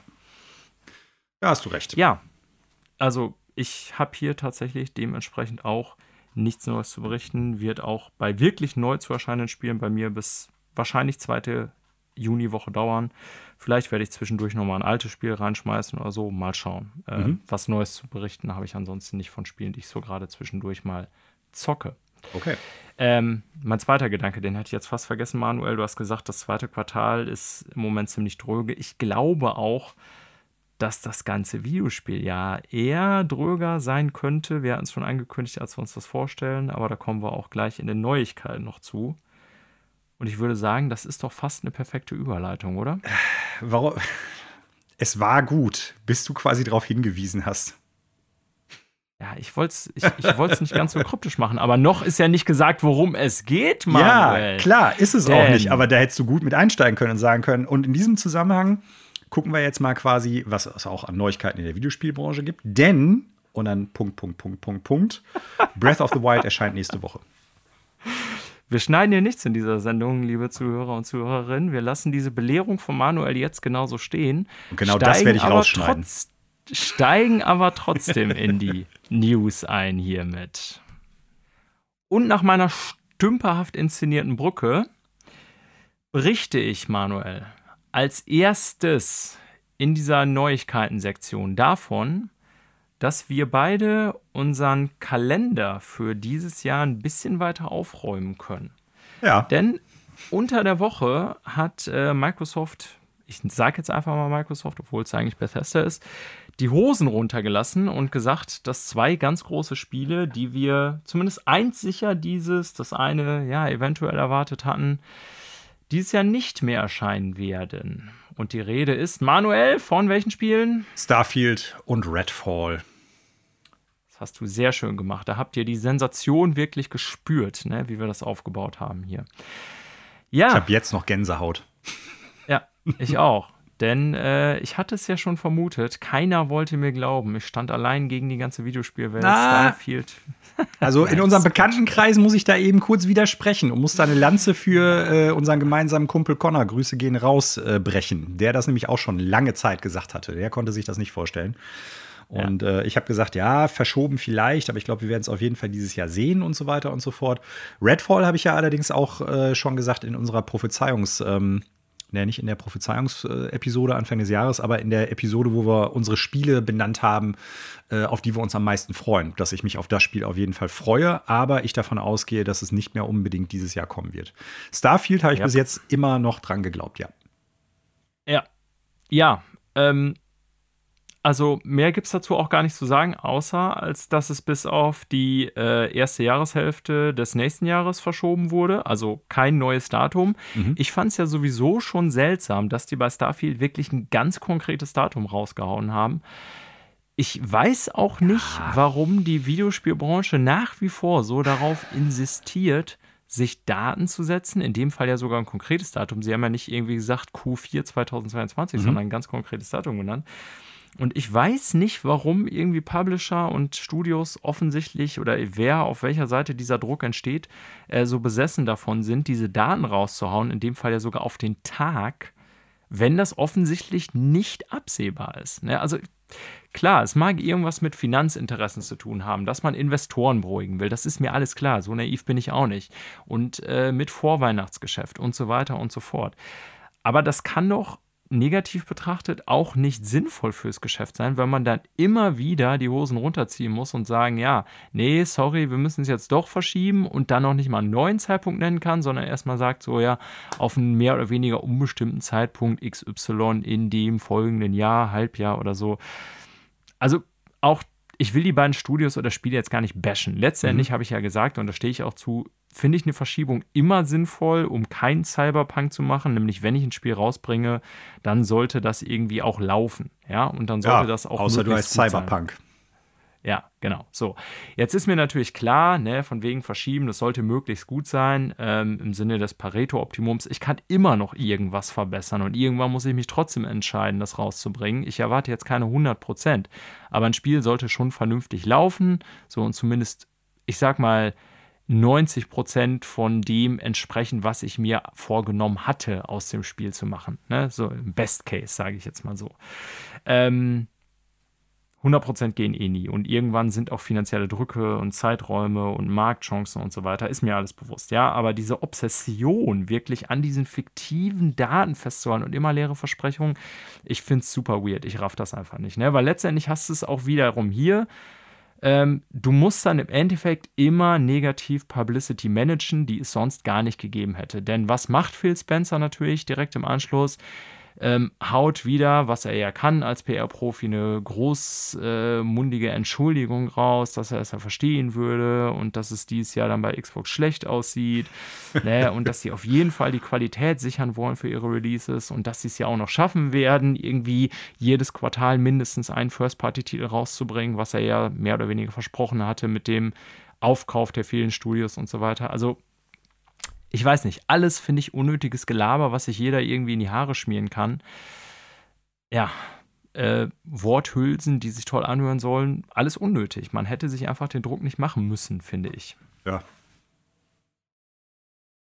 Ich habe dem, nichts zu, hab dem nichts zuzufügen, weil ich weiß nicht, äh, warum die ursprünglich davon ausgegangen sind, dass es zum, äh, zu dem besagten Datum schaffen. Ich glaube, das hat ein bisschen was mit der Historie von Bethesda äh, zu tun. Ne? Also siehe 11.11.2011, Skyrim oder so. Also, ah, okay, ja. Ich vermute, Stimmt, dass, da das, ja dass das solche Sachen eher sind. Ne? Also, dass das ein, ja. ein bisschen so irgendwie die Hommage an sich selber ist, dass man da so ein legendäres Spiel wie Skyrim rausgebracht hat und man gerne wieder so, so ein schmuckes Datum haben möchte. Gleichzeitig ist es natürlich so ja, Vorweihnachtsgeschäft in den USA, die, die Holiday Time, wo dann halt die meisten Verkaufszahlen der Spiele auch stattfinden und so. So, warum die jetzt gesagt haben, wir machen statt Q4 ein konkretes Datum, wie gesagt, ich kann da spekulieren. Ich glaube, ja. ein paar Spekulationen sind sinnvoller als andere. Ähm, ich finde eher interessant, wann das jetzt wieder halt gesagt worden ist, ne? weil wir haben im Prinzip äh, das neue Fiskaljahr läuft schon und äh, ich behaupte jetzt mal, und äh, ich sag mal, Jason Schreier, meine ich, hat ja sowas mehr oder weniger auch bestätigt. Eigentlich wusste man schon vorher, dass das Spiel den, das Datum nicht halten können wird. Also, das wusste man auch, glaube ich, schon im vergangenen Fiskaljahr, irgendwie im Februar oder März, dass es sehr ja. schwierig wird, das Spiel in einem Status rauszubringen, der halt nicht Cyberpunk-esque ist. Und äh, ja, man hat aber das neue Fiskaljahr abgewartet. Ich glaube, dass, also wann die Verschiebung angekündigt worden ist, hat eher damit zu tun, auf der einen Seite neues Fiskaljahr schön und gut, also nachdem es gestartet ist, gleichzeitig vor dem großen, ich nenne es jetzt mal in Ermangelung eines besseren Ausdrucks, E3 Microsoft Bethesda Showcase im Juni. Weil ähm, ah, da ja, will man nur auch. positive Nachrichten verbreiten. Ne, da willst das du nicht sagen, ja. Da will man nicht sagen, äh, Starfield, hier seht ihr das das erste Mal, aber es kommt halt nicht zu dem angekündigten Datum, sondern erst nächstes Jahr. Ne? Und ähm, das ist dann so ein Ding, äh, wo die, glaube ich, vor diesen beiden Hintergründen nur dieses Zeitfenster hatten, wo sie die Verschiebung ankündigen konnten. Ne? Weil ja. einerseits hast du dann, ich sag mal, die Fiskaljahren im Vergangenen, also die, die, die Aktienwerte mehr oder weniger, wobei bei Bethesda, dadurch, dass die bei Microsoft oder von Microsoft ja aufgekauft worden sind, dürfte das auch eine geringfügige Rolle spielen. Also ich glaube, das schlägt sich dann irgendwie in der Bilanz anders nieder, wenn man das im neuen Fiskaljahr macht, als am Ende des Fiskaljahrs, wo man dann halt die, die Zahlen auch möglichst toll poliert irgendwie darstellen möchte. Und wie gesagt, auf der E3 möchtest du eine Verschiebung sowieso nicht ankündigen müssen. Es gibt ja keine E3 mehr, das weiß ich, aber ich glaube, die Zuhörenden wissen, dass ich einfach dieses Zeitfenster im Juni meine, wo zumindest ein, zwei größere Streams und Events ja auch stattfinden werden. Ja, und äh, das ist da eher so die Sache, wo ich mir die Frage gestellt habe, warum jetzt? Und das sind so die beiden Gründe, die ich für am wahrscheinlichsten da halte. Ähm, so. Redfall habe ich selber schon gesagt, wir haben noch nicht wirklich Gameplay gesehen. Ich meine, gut, haben wir bei Starfield auch nicht. Aber auch da war alles, ist alles bisher so vage. Es gibt ja nicht mal wirklich großartige Entwickler-Interviews. Zumindest das gab es ja bei Starfield, wo ich gedacht habe, das wird dieses Jahr nicht mehr kommen. Ne? Ja. Oder zumindest die Option, dass es halt so kommen könnte, äh, ins Auge gefasst habe. Ja, ich glaube, die Spiele werden dadurch in einem besseren Status äh, veröffentlicht werden. Äh, spannend finde ich auch da nochmal, jetzt sind wir wieder bei dieser Fiskaljahrstheorie von mir, wenn die sagen, im ersten Halbjahr 2023, ne, auch da lassen sie sich das schön offen, ob das dann im laufenden Fiskaljahr noch erscheint, also bis Ende März 2023 oder danach, äh, sodass ja. das keine Auswirkungen auf irgendwelche Investor Relations oder so haben könnte. Wie gesagt, ob das für Bethesda jetzt noch so relevant ist, weiß ich nicht. Und ob das für Microsoft im Großen und Ganzen so eine große Relevant Relevanz besitzt, weiß ich auch nicht. Aber das sind so Sachen, die mir da durch den Kopf gegangen sind. Ja. Ja, ist äh, ein guter Gedanke, mit Sicherheit auch richtig. Hatte ich ja zuvor gar nicht bedacht, dass sie die Negativ-News, den Ballast vor ja. äh, Juni weghaben wollen, weil die dann natürlich nur noch Hype und Positive News und so haben wollen. Äh, ist sehr logisch und wird so sein, gebe ich dir recht. Ja, also dass es jetzt beide Spiele erwischt oder beides auf einmal angekündigt wurde von Bethesda, ist vielleicht ein bisschen überraschend, ähm, aber ja, mein Gott, letztendlich, wenn sie es denn so irgendwie auf einmal sowieso als Negativnachricht raushauen müssen, warum dann nicht auch beides auf einmal? Ne? Besser zwei Kröten auf einmal schlucken, als dann sozusagen innerhalb von mehreren Wochen, Monaten zweimal so eine negative Newswelle zu erzeugen, sozusagen. Ja. Man muss ja auch sagen, dass äh, Redfall noch kein Release-Datum hatte, wenn ich mich recht entsinne. Also insofern mhm. ist es da vielleicht sogar weniger schlimm. Ne? Ähm, weiterer Gedanke, auch da soll das jetzt nicht dem Zweck dienen, dass ich irgendwie darauf jetzt rumhacken will oder was weiß ich was oder irgendwie Microsoft das Line-up, will. Ja. Mhm. Genau. Also das Line-up dieses Jahr an First-Party-Games. Ich hatte mich ja letzte Episode schon relativ kritisch geäußert, was ich auf der Xbox spielen soll. Wohlgemerkt, Manuel hat da einen Punkt gemacht. Natürlich vor allen Dingen deswegen nur, weil ich die meisten anderen Titel auf PS5 spiele. Ich konnte die natürlich auch alle, die Super mhm. Games, die erschienen sind, bis auf die Exclusives, die nur für Nintendo oder Sony gibt, eben auch auf der Xbox zocken. Und Game Pass habe ich immer mal wieder reingeguckt, auch vorgestern noch, da erscheint eine Menge. Ne? Ähm, stimmt, da habe ich nämlich zum Beispiel Forsa noch gespielt, das habe ich vorhin vergessen, Manuel, aber egal. Ähm, ist ja auch nicht neu. So, und dann habe ich mal geguckt, also für dieses Jahr ist das Microsoft First Party, ja, wohlgemerkt First Party Lineup wirklich extrem dünn, ja. um nicht zu sagen nicht existent, wenn ja. man mal ehrlich ist. Ja. ja. Und ähm, ich hatte irgendwie ein YouTube-Video oder auch einen Artikel, glaube ich, von IGN gesehen, die dem Ganzen dann irgendwie einen Spin gegeben haben. Das Video war nämlich äh, 2023 wird incredible für Xbox. Und da dachte ich mir, ja, äh, weil wenn, 2022 ja. nicht existent ist das und ist wenn einigermaßen was rauskommt von dem, was sie jetzt angekündigt haben. Ne? Also das ist alles, also ich sehe das jetzt, ne? ich bin ja auch, wie du weißt, oft eher Pessimist. Ich sehe das jetzt erstmal eher pessimistisch und ich finde, ohne die jetzt bashen zu wollen. Ich bin mir sicher, dass da eine Menge Spiele bei rumkommen, weil da eine Menge gute Studios drin sind. Auch bei Bethesda. Ich persönlich sehe das Bethesda Kernstudio, also die sich um Starfield und äh, Elder Scrolls kümmern eigentlich sogar als das schlechtere Studio von denen. Ich finde ja die Stärke von Bethesda sind äh, It und Arcane, mhm. meiner Meinung nach. Und Tango würde ich sogar auch noch damit reinnehmen. Also, ja. ähm, wenn die mal irgendwas liefern. Aber generell muss ich sagen, auch in Bezug auf die Juni-Präsentation, äh, ich bin sehr gespannt. Denn ich habe nochmal geguckt, so was bisher bestätigt ist, also was die ganzen Studios, die First Party, wohlgemerkt Studios von Microsoft, die über 20, die sie mittlerweile haben, machen. Microsoft ist in der seltsamen Situation, dass die alle im Grunde schon ihr nächstes Spiel fast angekündigt haben. Mm. Fast alle. Ne, It zum Beispiel nicht.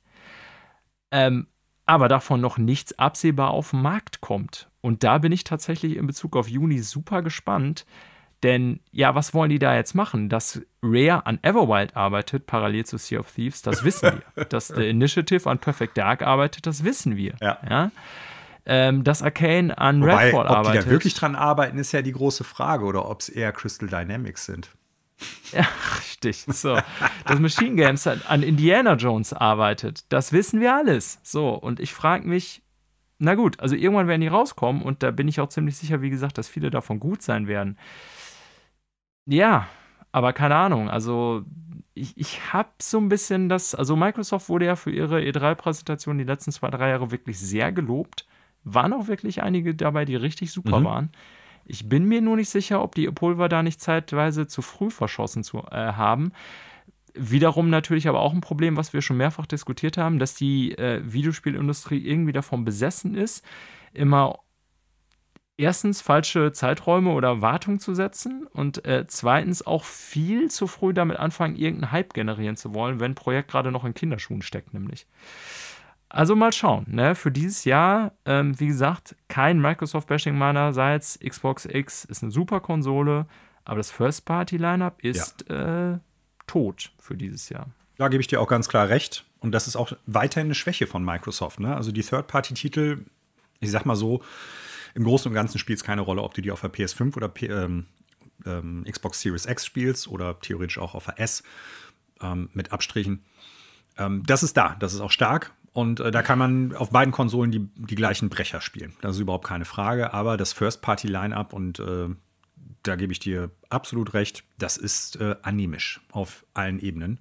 Und ähm, die haben vieles in der Mache, die haben viel angekündigt, aber es gibt im Prinzip kein Gefühl dafür, wann kommt etwas. Ne? Also. Also Indiana Jones rechne ich ehrlich das gesagt wird ewig so dauern. 24 mit. So, wenn ja. überhaupt. Ne? Also, ja. wir haben jetzt Starfield, das ist angekündigt, um bei Bethesda zu bleiben. Das bedeutet zeitgleich, wenn das jetzt rauskommt, 2023, dann kannst du mit Elder Scrolls 6 nicht vor 2027 rechnen. Da bin ich fest von überzeugt. Neues ja, Fallout. Auf jeden Fall. Noch ja. später.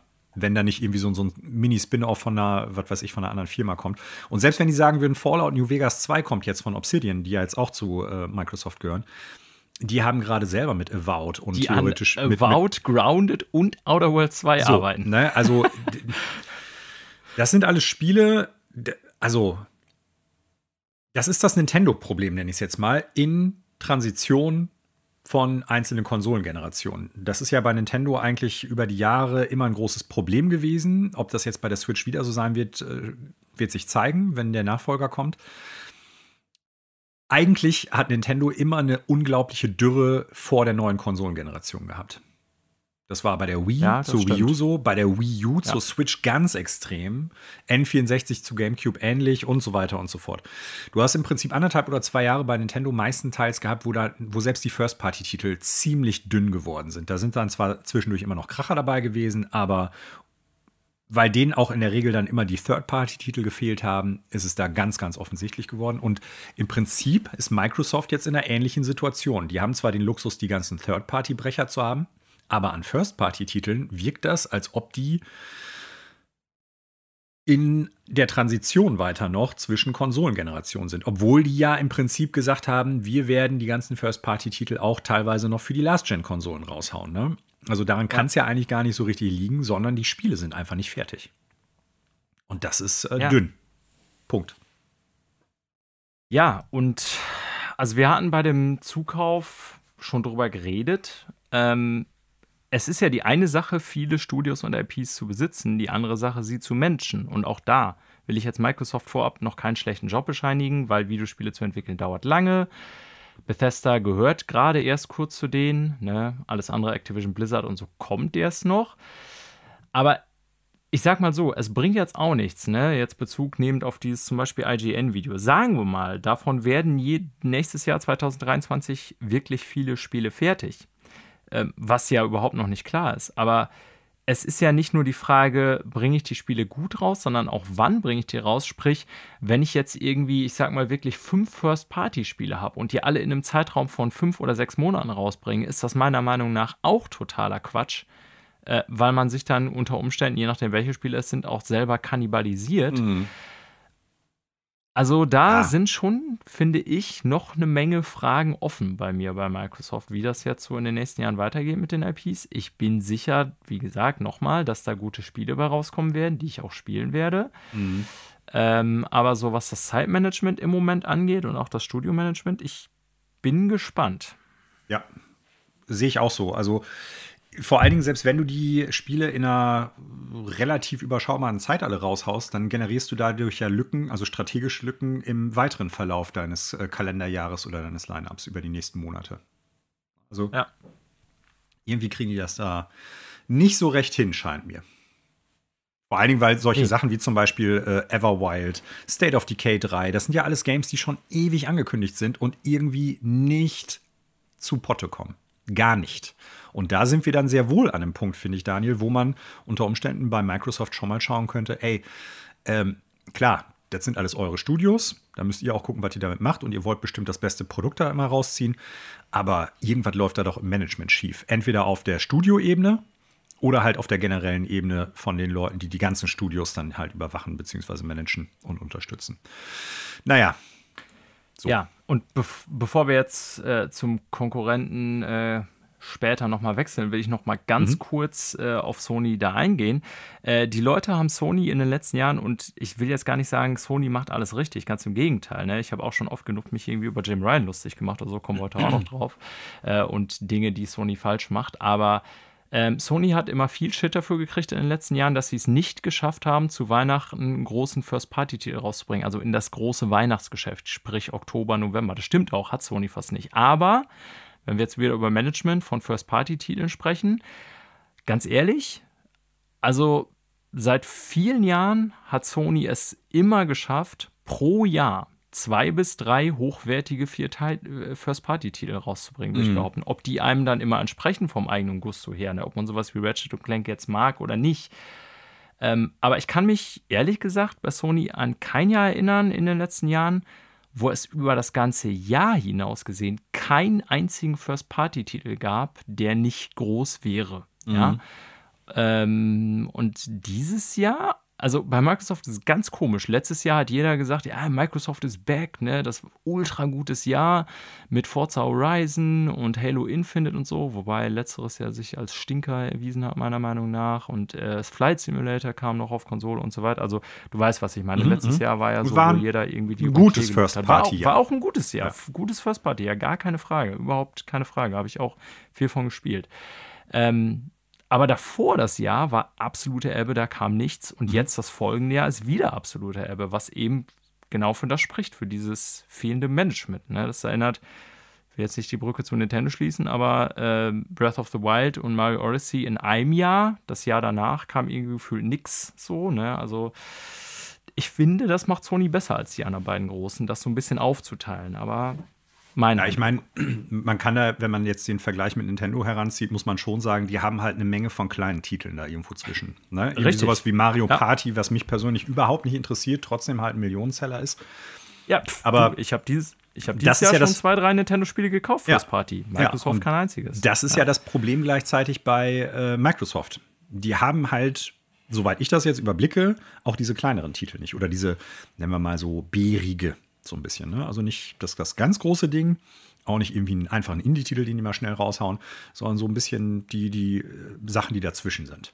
Und ja. das sehe ich bei Microsoft halt auch nicht. Sony wiederum auch nur bedingt, aber die sind halt, was so die A-Regel betrifft, sehr viel konsistenter, konsistenter übers Jahr betrachtet. Klar, die haben ja. lächerlicherweise, wenn man so ausdrücken möchte, nie einen Weihnachtstitel. Auch schon seit Jahren nicht. Aber die haben, da hast du recht, zwei bis drei große Titel pro Jahr auf jeden Fall. Ja. Komm, so. Hier zum nächsten übergehen. Richtig. Haben jetzt lange über die eigentliche Meldung geredet. Starfield und äh, Redfall ist ja jetzt gar nicht so viel, aber eher das, was daraus hervorgeht, mhm. ist viel zu besprechen.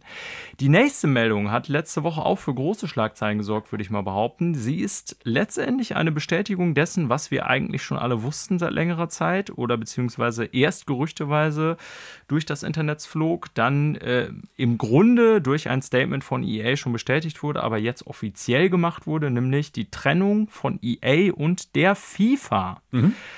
Sprich, EA, die ja ihr ja, größtes Produkt, nicht nur im Bereich äh, Sportspiele, sondern ich glaube, ihr größtes Produkt überhaupt, wenn ich das richtig sehe, also ja. an Handverkaufszahlen, ähm, FIFA Football war bisher. Und äh, das wird ab 2023, also bis dahin kommt es noch raus, also 2023 wird das letzte sein, ähm, nicht mehr FIFA Football heißen, sondern eben EA Sports FC Football Club. Also ja.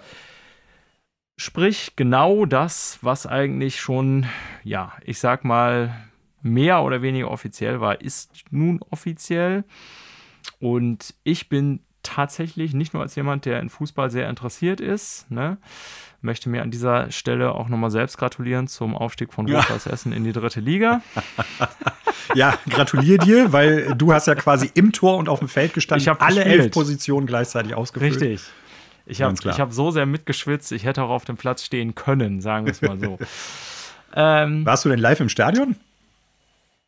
Ja, tatsächlich. Eigentlich ah, okay. hätte ich dieses Wochenende weg sein sollen, aber jetzt war es mir durch eine terminliche Umplanung eines Junggesellenabschiedes und so weiter, der dann nächste Woche ist, ähm, sogar noch möglich, äh, dabei zu sein. Und ich hätte mich sonst sehr geärgert. Ich hatte die Saison ja eigentlich schon abgeschrieben, weil die es irgendwie fast verschissen haben, noch wie immer die letzten ja. Jahre.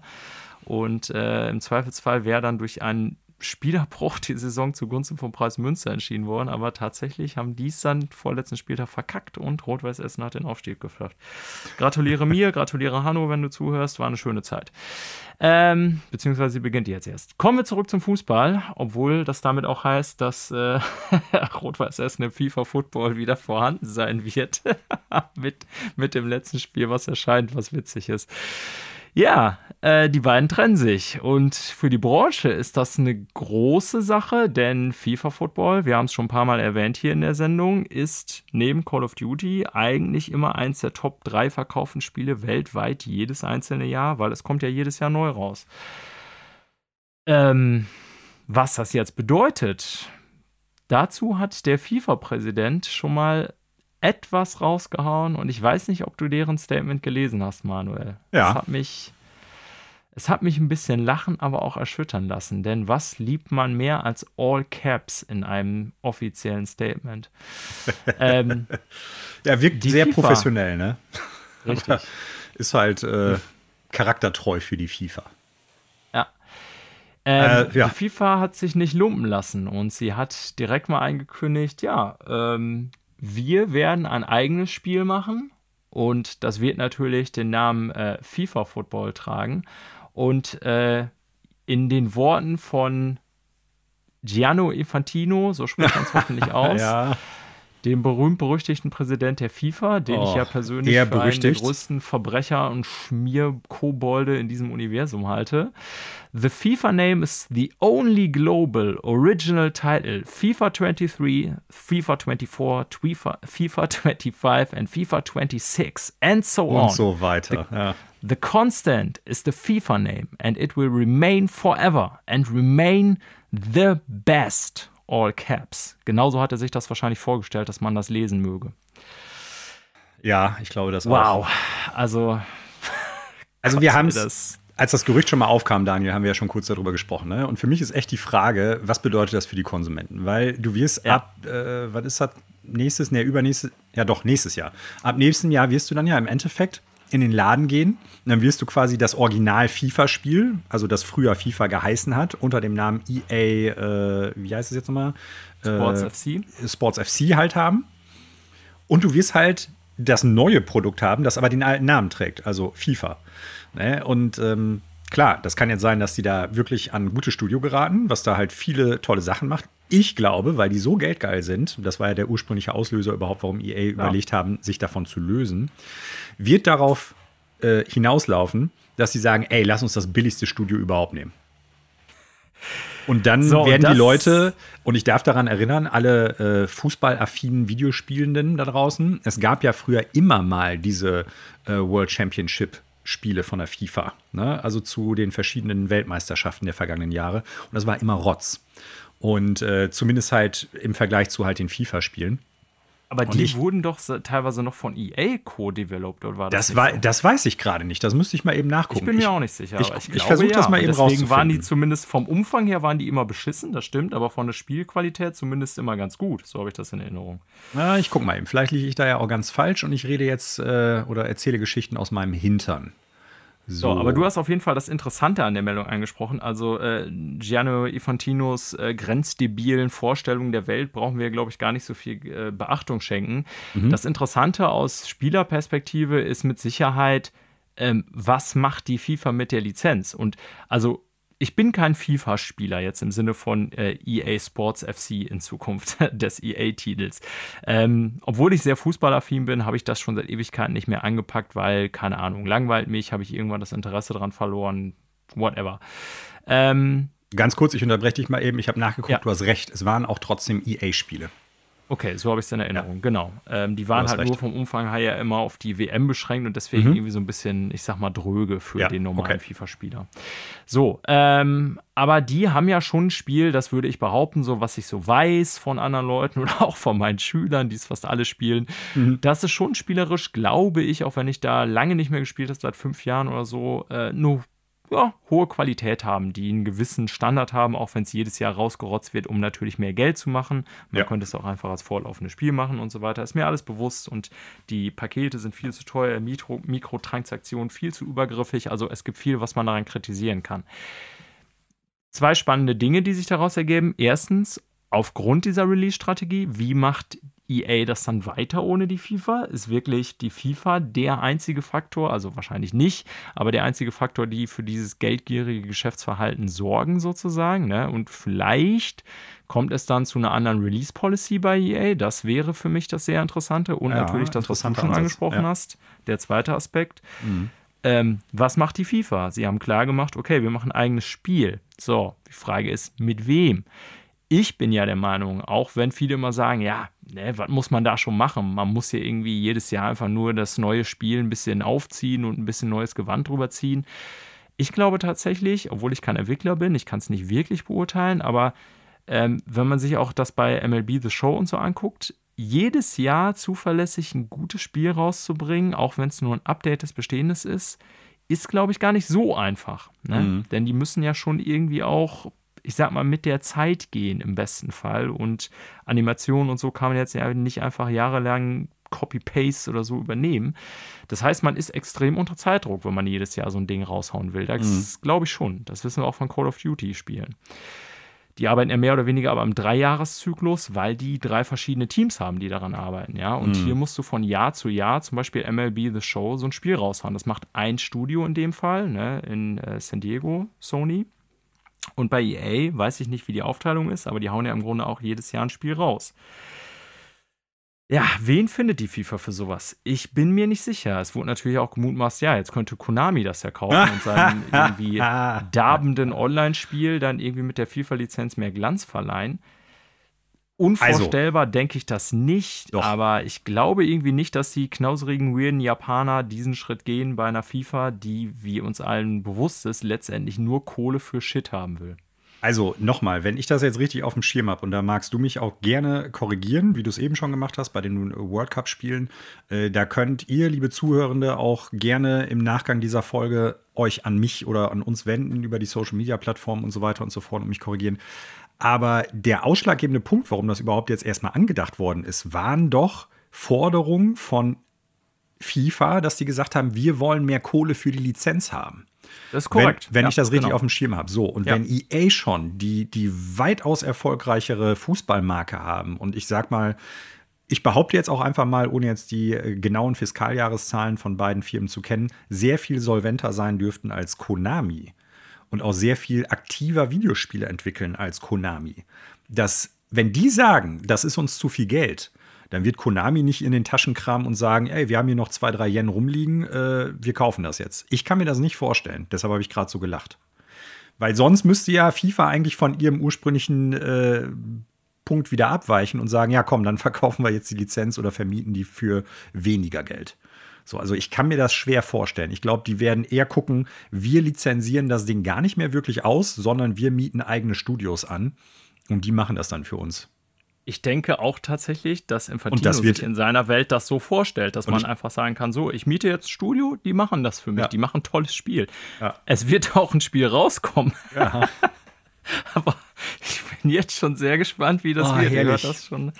Also ja, stell also, dir einfach mal vor, es gibt zu jedem neuen FIFA und ich glaube zu den anderen Sportspielen von EA, äh, zu den größeren Marken, also ähm, The Best. Manuel. So, äh, gibt's ja, gibt's im Endeffekt ja äh, wenn die rauskommen, immer diese, diese Glitches-Compilations. Ich weiß nicht, ob du die zwischendurch mal reinziehst. Also, wo dann die KI oder die Animationen total steil gehen bei einem Spiel und dann halt nichts mehr funktioniert.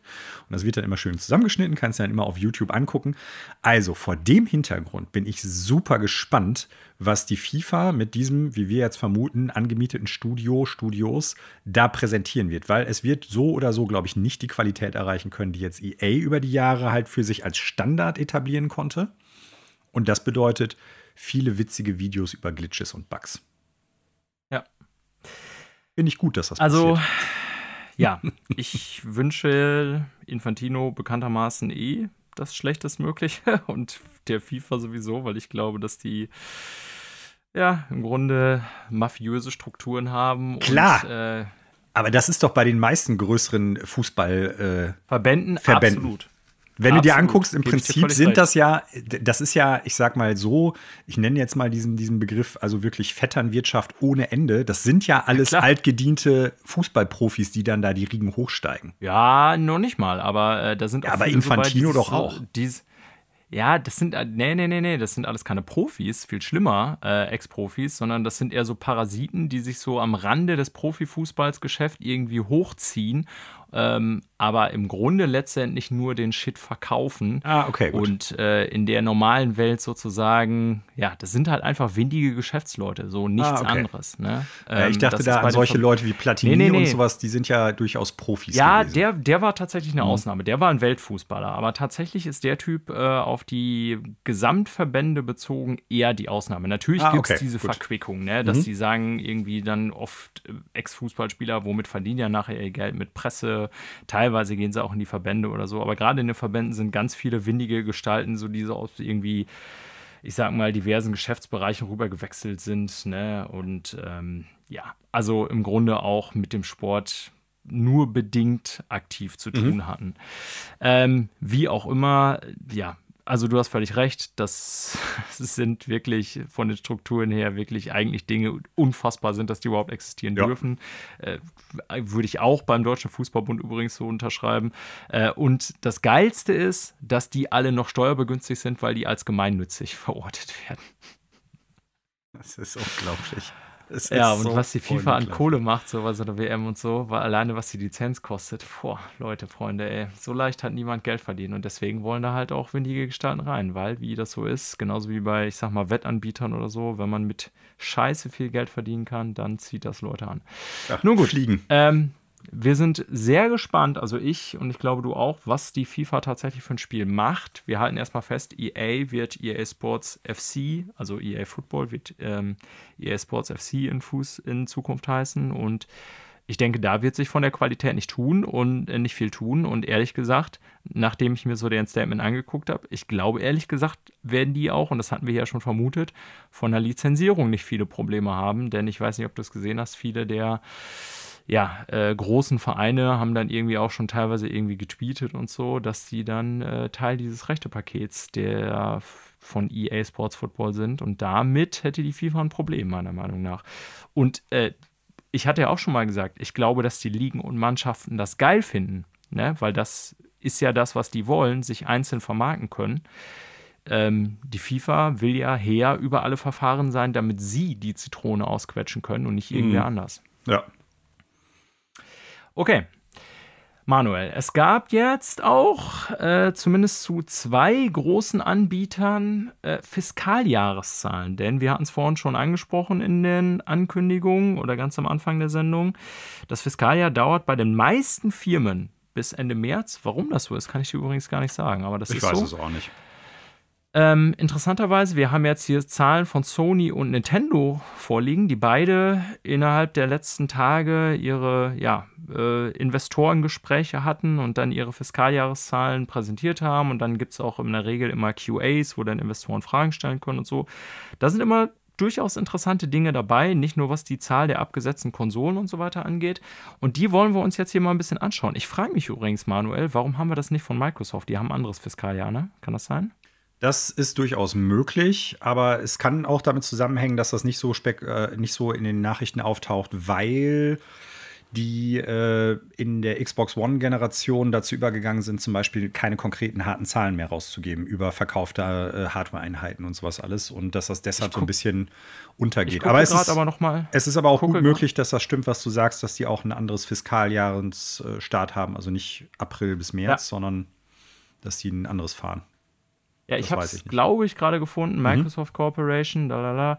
Fiscal Year ended June 30th, 2021. Ja, ja das, heißt, das heißt, es geht drei Jahre länger. Erst, äh, drei, drei Monate. Monate. länger, nicht drei Jahre. ja. ja. Aber ähm, Sony und Nintendo haben wir hier. Das sind ja die zwei anderen großen, sage ich jetzt mal, oder die zwei anderen Publisher, äh, Hardware-Hersteller. Mhm. So, und ich würde mal sagen, wir fangen einfach bei Sony an. Ähm, wir wollen euch jetzt nicht hier die ganze Zeit Zahlen um die Ohren hauen, die im besten Fall für euch bedingt interessant sind. Guckt es uns einfach selber an. Die Dokumente sind ja alle öffentlich erhältlich. Ich denke, Manuel, wir haben hier wie immer so eine Auswahl getroffen dessen, was wir ja, für relevant interessant halten. Wollen wir anfangen mit den PS5-Verkaufszahlen einfach, was Sony offiziell jetzt gesagt hat? Ja, hau mal raus. Okay. Also äh, Sony hat angegeben, jetzt bis äh, Ende des Fiskaljahres, also das ist Ende März dann halt gewesen, äh, 19,3 Millionen PS5s verkaufst, nein, Entschuldigung, geschippt zu haben. Das muss man ja immer unterscheiden, Entschuldigung. Ähm, und ja, damit haben sie, was auch äh, schon vorher aber bekannt war, ihr Ziel äh, verfehlt, was sie für das Fiskaljahr eigentlich gesetzt hatten. Und das Ganze hat natürlich damit zu tun, dass die Konsole im Grunde nicht erhältlich war. Zumindest, also nicht so erhältlich, wie Sony sich das wünschen würde. Das heißt, sie haben ihre Prognose, glaube ich, um, jetzt muss ich die Zahl nochmal gucken, insgesamt drei Millionen nach unten korrigiert. Kann das sein? Also durchaus ein einigermaßen mhm. großer mhm. Chunk, den sie bisher absolut verkauft haben wollten an PS5. Ne? Ja. Das betrifft jetzt nicht nur das Ver eine Fiskaljahr, sondern das ist jetzt, was ich euch genannt habe, die Zahl, die jetzt insgesamt erstmal von Sony verschifft wurden. Und ihr könnt davon ausgehen, dass der Großteil auch Sell-Through ist, weil die halt kaum erhältlich ist. Ja. Ja, also das so das äh, eine interessante. Ähm, an sich ich würde es so behaupten, durchaus erfolgreiche Zahlen. Wir hatten hier mal thematisiert ähm, PS Plus, dass Sony nach der Corona-Krise so ein leichtes Abrutschen irgendwie an PS Plus Nutzerzahlen festgestellt mhm. hat. Stimmt, hat es immer gesagt, ja. Genau. Ähm, wir können jetzt ein Jahr später quasi sagen, oder nachdem das Fiskaljahr beendet ist, sagen wir es mal so, dass tatsächlich der vermutete Einbruch insgesamt über das Fiskaljahr gesehen keiner war, sondern aber ja, zumindest ein kleiner Verlust. Ne? Also es gab ähm, März letzten Jahres 21 47,6 Millionen Subscriber, März 22 gab 47,7. Könnte man jetzt so sehen, ja gut, ist für Sony schlecht, wenn das Geschäft nicht wächst.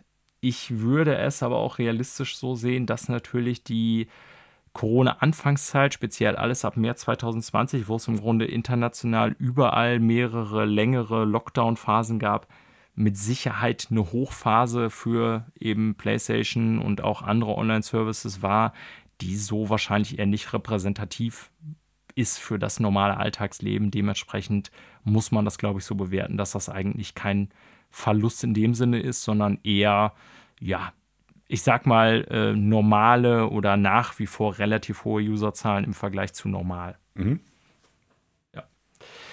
Ähm, ja, insgesamt Verkäufe 3% hochgegangen, Sony, Gewinn auch ein bisschen hochgegangen. Müssen wir jetzt, denke ich, gar nicht hier mit Zahlen um uns rumschmeißen, ne? aber ähm, Insgesamt muss man sagen, die Geschäftszahlen für Sony für das PlayStation, also für das, für das Games-Business, ne? Sony macht ja auch noch wie Microsoft ein paar andere Sachen, wobei ähm, Games-Business bei Sony ein sehr viel wichtigerer Bestandteil ist als bei Microsoft, was die ja. Gesamteinkünfte von Sony angeht. Aber durchaus ein erfolgreiches Jahr, würde ich jetzt mal so sagen. Ähm, wie gesagt, mit dem fetten Malus, dass eben nicht genug PlayStation 5 5 abgesetzt werden konnten. Mhm. Ja. Hast du sonst noch irgendwas oder irgendeine Zahl, die dir ins Auge gefallen ist? Hm, nö, eigentlich im Großen und Ganzen nicht. Also es sind äh, durchaus, finde ich, erwartbare Sachen. Ich glaube, auf dem Papier liest sich das erstmal schlimmer, als es tatsächlich ist, weil, du hast es schon gesagt, im Prinzip die PlayStation 5 verkauft sich wie geschnitten Brot. Aber es ist halt nicht ja. immer Brot in den Regalen, ist das Problem, weil das Mehl und äh, die Backzutaten fehlen. Also sprich, äh, Halbleiterkrise schlägt sich auch da nieder, hast du ja schon gesagt. Ähm, man hat das äh, bis zum gewissen Grad erwarten können, wenn man den Markt, glaube ich, ein bisschen beobachtet hat. Ja. Es wird sich ja. zeigen, ob sich das wirklich so sehr bessert ne? ähm, im laufenden Fiskaljahr, ob die da mehr absetzen können, ob die äh, Zulieferer da besser dann produzieren und äh, liefern können. Müssen wir abwarten. Grundsätzlich gar kein schlechtes Ergebnis, aber halt weit unter den, also drei Millionen Einheiten weniger abzusetzen, ist schon eine hohe Nummer. Also ja, ich habe jetzt, die, ja. hab jetzt die, äh, die, den Aktienwert da nicht im Blick, äh, wie der sich da um die Meldung entwickelt hat oder sowas, aber könnte mir vorstellen, dass es auf jeden Fall jetzt erstmal nicht unbedingt nur positiv aufgenommen worden ist, dass es da halt Probleme gegeben hat oder weiterhin noch zu geben scheint. So. Ja, das stimmt. Das ist definitiv, also drei Millionen nach unten kopiert. Ich habe gerade die Zahlen jetzt nochmal genau nachgeguckt. Sie wollten eigentlich im letzten Fiskaljahr, so, also ja. genau, von äh, März 2021 bis März 2022 wollten sie 14,8 Millionen verkaufen. Das war ihr Ziel. Das äh, haben sie nicht geschafft. Es waren 11,5, ne, was sich eben zu dieser Gesamtzahl addiert von, was hatte ich vorhin gesagt, 19,5. Ähm, und das sind schon, ja, sogar mehr als drei Millionen. Das ist schon eine ganze Menge, ne, was sie da nach unten korrigieren mussten. Jetzt hat Sony selber gesagt, sie erwarten, dass sie jetzt im kommenden Fiskaljahr, also das, was jetzt schon läuft, 56 äh, Prozent mehr produzieren können und ausliefern können natürlich dementsprechend auch als im abgelaufenen Fiskaljahr, was ja schon mal ein enormer Zuwachs wäre. Ja, das mhm. wäre also nochmal die Hälfte mehr. Also können wir grob überschlagen, hier 11,5 Millionen haben sie verkauft. Also landen wir irgendwie bei 16, 17 Millionen, die sie dann im nächsten Verkaufsjahr absetzen wollen können, wie auch immer. Aber sie sagen auch selber, ähm, der Demand, also die, die Nachfrage wäre deutlich höher. Das heißt, sie werden immer noch im Grunde nicht das liefern können, was gekauft werden soll und will ja, also auch da eine deutliche Kröte zu schlucken, muss man so sagen. Ja, das ist auf jeden Fall so. Aber wir werden ja gleich noch äh, auf einen anderen großen Mitbewerber zu sprechen kommen und äh, Kelsey Priest, ähnliche Probleme dort. Ja, das stimmt. Also da muss man natürlich sagen, ähm, Sony hat diese Probleme nicht alleine. Mhm. Wir hatten auch schon darüber gesprochen, dass Microsoft ja vor allen Dingen deswegen Marktanteile gewinnt, da, warum auch immer, und das können wir mittlerweile aber wohl relativ safe sagen, die Series S die am ehesten erhältliche Konsole ist. Ne? Ja. Und das scheint nicht nur irgendwie mit Preis zu tun haben, sprich, dass Leute das nicht kaufen wollen, sondern es scheint vor allen Dingen irgendwie mit den Hardware-Komponenten zu tun zu haben. Genaues kann ich dir natürlich auch nicht sagen, aber wenn man sich mal anschaut, so die gesamte X- und S-Sparte, also was Microsoft da verkauft hat, ähm, ist es mittlerweile so, dass der Großteil dessen äh, Series S sind. Ne? Das heißt, das macht den höheren Microsoft-Marktanteil aus, nicht die Series X interessanterweise, also das Premium-Produkt. Ja, und das, im und das ist natürlich das, worauf Microsoft sich irgendwie beruft und sagt, ja, ja, wir haben jetzt mittlerweile den höheren Marktanteil oder so. Wir hatten letzte Woche schon gesagt, das muss man alles ins Verhältnis setzen. So ganz stimmt das nicht. Ja, die PlayStation hat schon noch mehr verkauft insgesamt, aber der Anteil am Markt von Microsoft wächst zuletzt. Ja. Das stimmt zumindest. Man könnte jetzt sagen, naja, der war ja zur Xbox One äh, auch zu einem, ich sag mal, äh, Niedrigstpunkt gekommen, ne? mhm. muss man ja ganz ehrlich sagen. Also über weite äh, Teile der 360-Generation äh, war Microsoft ja international, weltweit gesehen der Market Leader hat dann am Ende doch knapp an Sony wieder einen Vorsprung verloren. Äh, und zu Xbox One-Zeiten ist der eigentlich auf ein Minimum dessen, was Microsoft hatte, geschrumpft. Ja, ich meine, im Endeffekt äh, ist ja ganz logisch. Wenn äh, die Komponenten nicht da sind, kann ich es nicht produzieren, kann ich es auch nicht in den Laden stellen. Das ist ja auch unter anderem der Grund, warum man aktuell überhaupt, also wirklich in keinem Laden, in dem ich gewesen bin, äh, egal ob Mediamarkt, Saturn, auch bei Amazon oder so, du findest nirgendwo mehr ein Atari 2600. Ja. Ja, ähm, ich würde noch, ich weiß nicht, ob du sonst noch was hast zu den alleinigen Hardware-Verkaufszahlen, sonst würde ich tatsächlich noch auf PlayStation Plus eingehen, denn Sony selber hat sich ja auch dazu geäußert, dass die Nutzerzahlen leicht gesunken sind. Mhm. Also, äh, ja, keine, keine Angaben mehr von dir zu Verkaufszahlen. Okay, dann kommen Nö. wir dazu. Ähm, Sony selber, ja, hat sich, wie gesagt, dazu geäußert und ähm, das so ein bisschen in den Kontext gesetzt, hat selber der, jetzt muss ich mal sagen, CFO Hikori Totoki, spricht man ihn so aus, Manuel? Ich, ich bin mir sicher. Ich bin mir nicht sicher, ich kann keinen Japanisch. Namen? Ich weiß auch noch nicht mal Hikori Totoki, würde ich sagen, aber. Ja, bestimmt. Ich habe ihn jetzt so sehr deutsch ausgesprochen. Ähm, und er sagt, the total gameplay time is important. Year on year, there has been a decline, but the stay at home demand was not so strong between January and February in 2021 compared to the previous year. Blah, blah, blah. That's a decrease by 8% compared to January and February in 2021.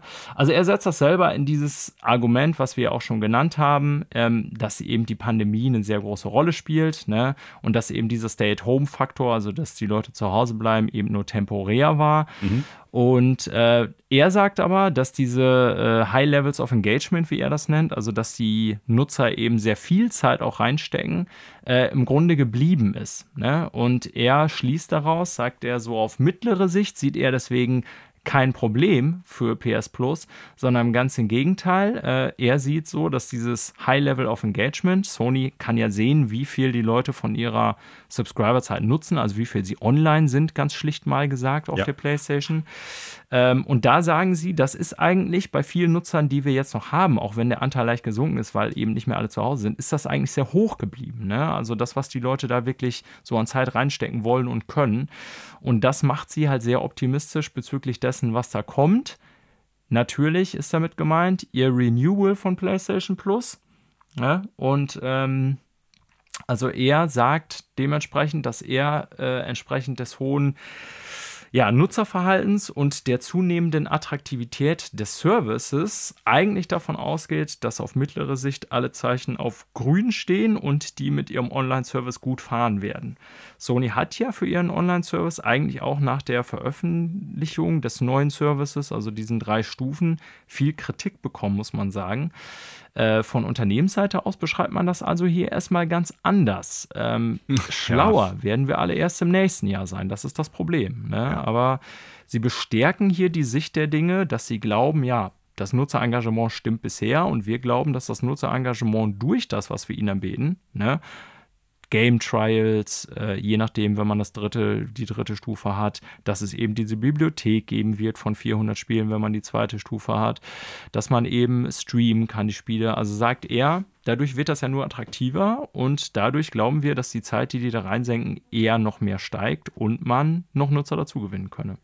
Wie gesagt, mhm. schlauer sind wir erst nächstes Jahr leider. Ja. Punkt. Punkt. Ähm, wollen wir noch ganz kurz auf Jim Ryan eingehen, Manuel, auch wenn das mit den Geschäftszahlen gar nichts zu tun hat. Können wir gerne machen. Wir haben ihn vorhin schon angesprochen, den CEO von äh, Sony PlayStation in der Interactive. Ähm, und er hat unter der Woche ja eine E-Mail rausgehauen, die ich sag mal für Irritationen Irritation. gesorgt. Ich wusste, dass ja. das Wort kommt, ja ich will es jetzt nicht gesucht. zu hoch hängen. Berichtet hat das zuerst wieder mal äh, Jason Schreier von Bloomberg. Ähm, und in dieser E-Mail ging es wohl, das war eine interne, die an Mitarbeiter eben von Sony Interactive rausging. Heißt es überhaupt noch Sony Interactive? Müsste es nachgucken. Mhm. ähm, und da ging es eben darum, dass in den USA, ne, wir verlassen jetzt etwas die Videospiellandschaft, ja eine Supreme Court-Entscheidung geleakt ist, die besagt, dass die Grundsatzentscheidung von 1973, Roe vs. Wade. In den USA ist ja oft so, dass Gerichtsurteile nach den ja, zu Klagenden, Beklagenden oder welchen Personen auch immer Beteiligten benannt sind. Nach so den Präzedenzfallen, äh, genau. die da vorliegen, genau. Hm. Ja, richtig. Und diese Grundsatzentscheidung des äh, obersten Verfassungsgerichts in den USA, des Supreme Courts, äh, aus dem Jahr 73 hat eben im Grunde Frauen die autonome Entscheidung äh, über Abtreibung bis zu einem gewissen Zeitpunkt äh, erlaubt. So fasse ich das jetzt mal sehr kurz zusammen. Also äh, Abtreibung legalisiert bis zu einem gewissen Zeitpunkt. Und es ist eine Entscheidung geleakt, die in den USA für sehr viel Schlagzeilen und Aufruhr gesorgt hat in den letzten zwei Wochen, dass das oberste Gericht der Supreme Court diese Entscheidung wohl kippen will dieses Jahr, weil die ja mhm. mittlerweile eine Mehrheit an sogenannten konservativen Richtern haben, auch wenn das Gremium ja eigentlich politisch neutral sein sollte. Es ist natürlich so, dass Richter, die da reingehen, ihre persönlichen Ansichten mit einbringen, lässt sich wohl kaum verhindern. Ja, und aus dieser Entscheidung hat sich, wie gesagt, in den USA äh, eine sehr interessante Debatte entwickelt. Ja, die, ich sag mal, den Kulturkampf, der da herrscht, nur befeuert. Und darauf mhm. hat äh, Jim Ryan sich hier bezogen und gesagt in einer E-Mail an die Mitarbeiter von Sony, ähm, dass es. Dass man gilt, bitte alle, ja, genau, sag du. Ja, zu respektieren, dass man zu dem Thema Abtreibung unterschiedliche Meinungen haben sollte. Kann. So. Nicht sollte, aber kann, ja. Kann. Ähm, das heißt im Grunde, dass man auch innerhalb der Firma sozusagen diese unterschiedlichen Meinungen respektieren soll. Es könnte sein, dass er sich darauf bezogen hat, dass das nun ja bald Sony eigene Bungie nach der Veröffentlichung des Leaks eine sehr, ich sag mal, aggressive Strategie über ihre Social Media Plattform gesagt hat und Bungie ist ja schon sehr politisch, was Studio angeht, äh, was das Studio angeht, muss man schon sagen. Die haben auch immer wieder so zu Black Lives Matter und so hatten die so Aktionen gemacht und Pins rausgebracht und äh, äh, ja, zur Trans-Community und so gibt es eine eigene Gruppe innerhalb von Bungies. Also trotz ob der Gerüchte von auch da manchmal schlechten Arbeitsverhältnissen sind die zumindest nach außen hin politisch eins der Studios, was sich sehr bewusst und aktiv äußert. Das kann ich schon mhm. so sagen aus dem Vergleich. Nicht nur, weil ich gern Destiny spiele. Und die haben mehrere Statements rausgehauen, die ganz klar gesagt haben: Ja, ähm, die Entscheidung fällt uns leicht. Wir halten das für Bullshit und das sollte für jede Frau irgendwie eine Entscheidung sein, die ihr überlassen ist. Ähm, und sich ganz klar gegen diese Entscheidung, die das oberste Gerichtshof, der oberste Gerichtshof von USA wahrscheinlich tätigen wird, ausgesprochen. Und wahrscheinlich oder vielleicht hat das Jim Ryan auch animiert, das in der E-Mail an alle Mitarbeiter zu schreiben. Ich weiß es nicht. Er müsste uns das beantworten und das wird er nicht tun. Aber das ja, kam nicht überall gut an innerhalb von Sony, sagen wir es mal so. Ja. Zumal er das versetzt hat mit, ich sag mal, er hat es versucht äh, aufzuheitern und gesagt, es gibt ja auch Themen auf zwischenmenschlicher Ebene, über die man sich irgendwie lustig unterhalten kann und hat irgendwas über den Geburtstag seiner Katzen geschrieben und dass er gerne einen Hund haben wollte. Und das fanden einige Mitarbeiterinnen von Sony wohl höchst despektierlich angesichts des Themas. Ja, auch wenn ich nicht in äh, der Situation stecke, dass ich mir darüber in irgendeiner Form Gedanken machen müsste oder sowas. Aber äh, wenn ich mir vorstelle, es gibt da ein Thema, das mich auf irgendeiner Ebene betrifft, zu der ich, äh, zu dem ich vielleicht auch eine durchaus emotional starke Meinung habe und dann wird da im Prinzip in einem oder zwei Sätzen darauf eingegangen, ja, ey, bitte akzeptiere, dass auch andere Leute anders darüber denken. Und hier jetzt ganz viel über meine Katze, dann würde ich mir auch denken, ey, sag mal, was soll das? Also ich ja. finde, der, äh, der, der Gegenwind, den der da gekriegt hat und äh, die Äußerungen, die es da gegeben hat, ähm, hat dieser Mensch absolut zu Recht verdient. Ne? Man kann sich jetzt darüber streiten, ob die eine oder die andere Meinung dazu richtig ist zu dem Thema. Man kann äh, sich darüber streiten, ob man akzeptieren muss oder sollte, dass andere Leute anders denken. Ähm, klar, das ist eine Sache. Aber das im Prinzip ich sag mal, dann so wegwischen zu wollen, die Ernsthaftigkeit dieses Themas durch so etwas, das geht meines Erachtens nach überhaupt nicht. Also ich weiß gar nicht. Auch der Typ ist ja PR-Profi. Auch der ja. Typ wird ja einen Stab an Menschen haben, die ihn da beraten bei solchen Sachen. Ich glaube, äh, in den seltensten Fällen wird er das einfach mal so eben in der Mittagspause geschrieben haben und dann rausgehauen haben. Aber so wirkt das fast, weil es halt wirklich äh, so abseits der Ernsthaftigkeit dieses Themas ist. Und ich glaube, darauf kann man sich ja einigen, dass egal ob die Befürworter oder die Gegner dieses, äh, dieses Themas, ähm, ob, ob man jetzt Befürworter oder Gegner ist, dass das ein ernstes Thema ist, da sind sich alle einig. Nur ja. scheinbar Jim Ryan nicht. Das ist also wirklich dieser Versuch, das so in so eine, ich sag mal, nette zwischenmenschliche Botschaft zu packen, ist, ist so cringe und eigentlich wirklich, ja, ist peinlich. Sagen, stil, äh, stil und niveaulos, dass ja. es mir fast schon schwerfällt, dass der Typ das geschrieben hat. Aber ich meine, keine Ahnung, vielleicht hat es auch irgendein Mitarbeiter, Mitarbeiterin von ihm versaut, ich weiß es nicht, aber das ist so, keine Ahnung, als würdest du irgendwie in der Schule oder was weiß ich, beziehe das jetzt mal so auf meinen Arbeitsplatz, mir würde ein Schüler erzählen, ja, äh, meine Mutter ist gestern gestorben. Also einfach so im Sinne von ernstes Thema, kann man jetzt gar nicht mit abtreiben vergleichen, aber du weißt, was ich meine. Ja, ja. Und du fängst dann an zu erzählen, um das Ganze auf etwas heitere Bahn zu locken. Ja, ach, du weißt, was ich gestern im Zoo gesehen habe, die neuen Affenbabys, die waren so super süß. Und ich mhm. denke, Alter, was tust du? Ne? Wie, ja. wie, wie, wie kann man, das ist ein so fetter Fettnapf und der Typ ist zwar bekannt dafür, immer wieder Fettnäpfe mitzunehmen, die unnötig sind. Der ist da nicht nur reingetreten, der ist mit Anlauf da mit beiden Füßen reingesprungen. Ja, also unfassbar, ne? Ich meine, ja, das Thema an sich ist ja wirklich ein durchaus schwieriges, ne? Und ich kann auch verstehen, dass da, ich, dass da unterschiedliche Ansichten zu bestehen. Ist ja auch im deutschen Gesetz alles gar mhm. nicht so einfach, ne? Aber gerade weil es so ist, ne? Ich meine, ich habe natürlich andererseits auch eine eindeutige Meinung dazu in dem Sinne, als dass ich finde, so dieses Argument ähm, von wegen, ja, also es ist interessant, wieso, ich sag mal, konservative Kreise manchmal argumentieren, wenn es darum geht, ähm, dass ihnen ja sozusagen Dinge vorgeschrieben werden, so irgendwie Maskenpflicht, bla bla bla, Bürgerrechte. Ja, ja. Aber wenn es darum geht, sozusagen Frauen vorzuschreiben, wie sie mit ihren äh, Körpern umzugehen, umzugehen haben, dann ist natürlich das alles beiseite gewischt. Mhm. Ja, aber das ist die politische Seite der Dinge, die wir jetzt hier, glaube ich, nicht tiefgehend analysieren müssen. Aber also dieser ich, ich kann mir nicht bei einem so großen Unternehmen nicht erklären, wie man so ein E-Mail rausschicken kann, wo man das irgendwie mit seinen eigenen Hauskatzen äh, auflockern ja. will. Also Wahnsinn, wirklich. Das ist wirklich das, was mich am meisten auch schockiert hat, muss ich sagen. Weißt du, es ist ja nicht mal die Tatsache, dass sich Sony oder PlayStation oder Jim Ryan da nicht konkret positioniert, wie es ja einige andere Firmen gemacht haben. Ich glaube, in der Videospielbranche ist das ein Thema, was jetzt nicht so äh, sehr, sehr konkret angegangen worden ist in den letzten Tagen und Wochen. Und da haben sich jetzt nicht alle wirklich klar positioniert oder teilweise auch gar nicht. Aber das ist halt so die Art und Weise, wie das Thema angeschnitten worden ist. Selbst wenn man versucht, bei sich, ich sag mal, die Arbeitskultur jetzt nicht dadurch abrutschen zu lassen, dass halt Leute sich da in endlosen Diskussionen versteigen, pro oder äh, contra, dass man das halt irgendwie im Vorfeld dann nochmal versucht, die Wogen da zu glätten. Also man muss das auch akzeptieren oder man sollte es akzeptieren und das darf nicht zu Kosten irgendwie der, der Arbeits, des Arbeitsklimas gehen oder so. Das, das kann ich auch noch bis zum gewissen Grad verstehen. Aber wie gesagt, der Ton und die beiden Themen, die da miteinander verknüpft worden sind, das ist für mich gänzlich unverständlich und ist einfach absolut unprofessionell und wird weder der Ernsthaftigkeit des Themas gerecht, noch nimmt es ich sag mal, äh, die Schärfe aus der Debatte, was ich vermute, was der vielleicht sich dadurch erhofft haben könnte.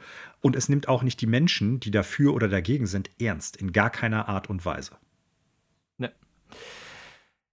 Ja, lassen wir damit so stehen. Hast du sehr gut zusammengefasst. Hat auch, wie gesagt, überhaupt nichts mit den Geschäftszahlen zu tun. Ist eher eine traurige Anekdote ja. von äh, zu Jim Sony. Ryan.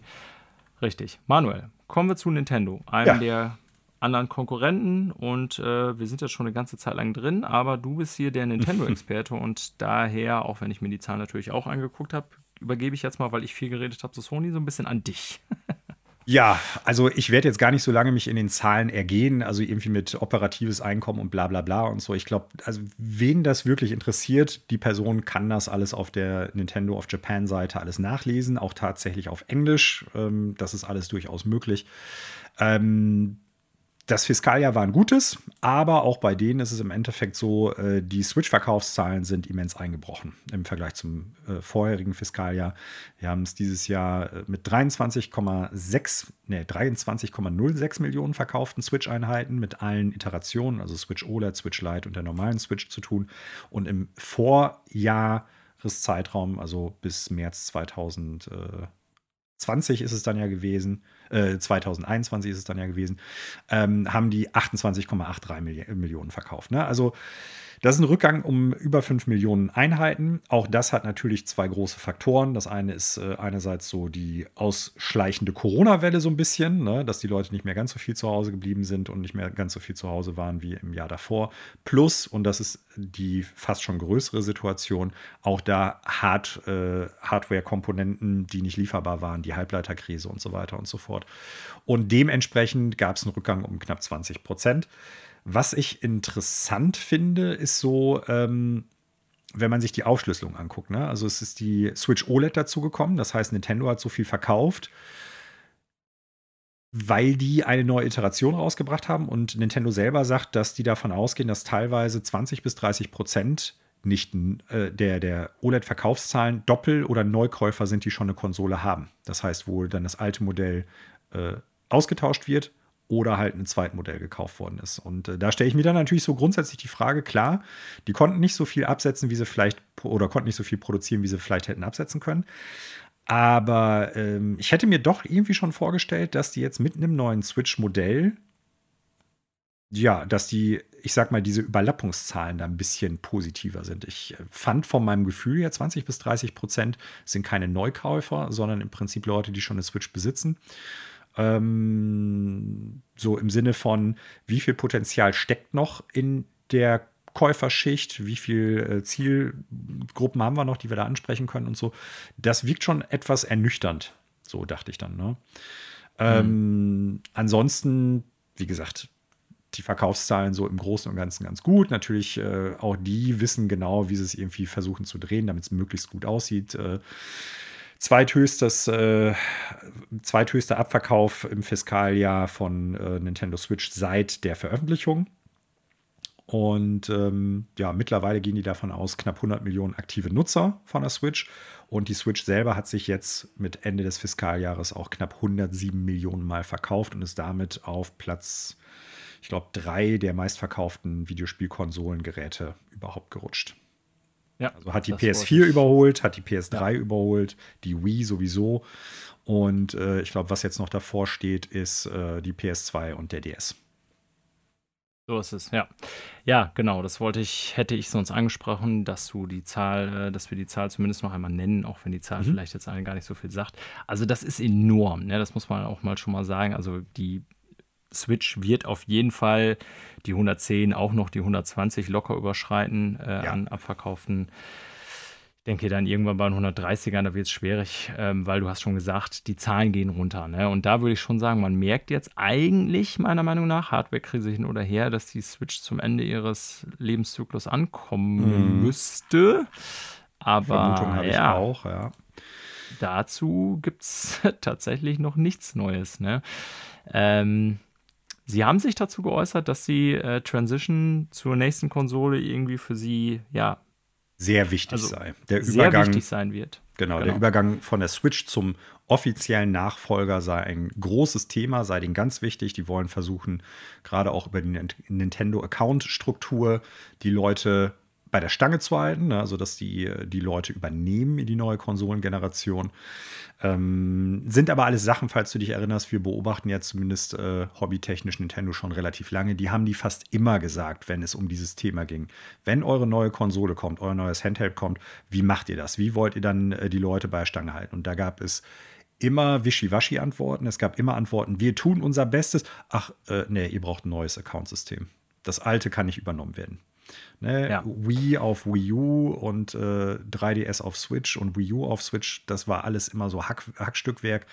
Das hat nie richtig gut funktioniert, meines Erachtens nach. Hoffentlich haben sie es jetzt geschnallt, wie man es macht. Microsoft macht es schon seit der OG Xbox im Prinzip vor. Ähm, vielleicht hat Nintendo das jetzt auch mal gelernt. Oder wir, wir können uns mit der neuen Konsolengeneration, wenn die dann irgendwann kommt, wieder ein neues Accountsystem machen, wieder einen neuen Namen, wieder neu anmelden und so weiter und so fort wir warten es ab, aber äh, zumindest im Wort haben sie es so gesagt. Ne? Ja, also ich gebe dir recht, Nintendo hat es eigentlich nie geschafft. Nö. Äh, ich sage, das lag natürlich oft auch an der Hardware, ne, dass die, ich sag mal, von der Peripherie her und so ähm, völlig neu eigentlich dann alles gemacht haben, haben wir auch schon mehrfach thematisiert.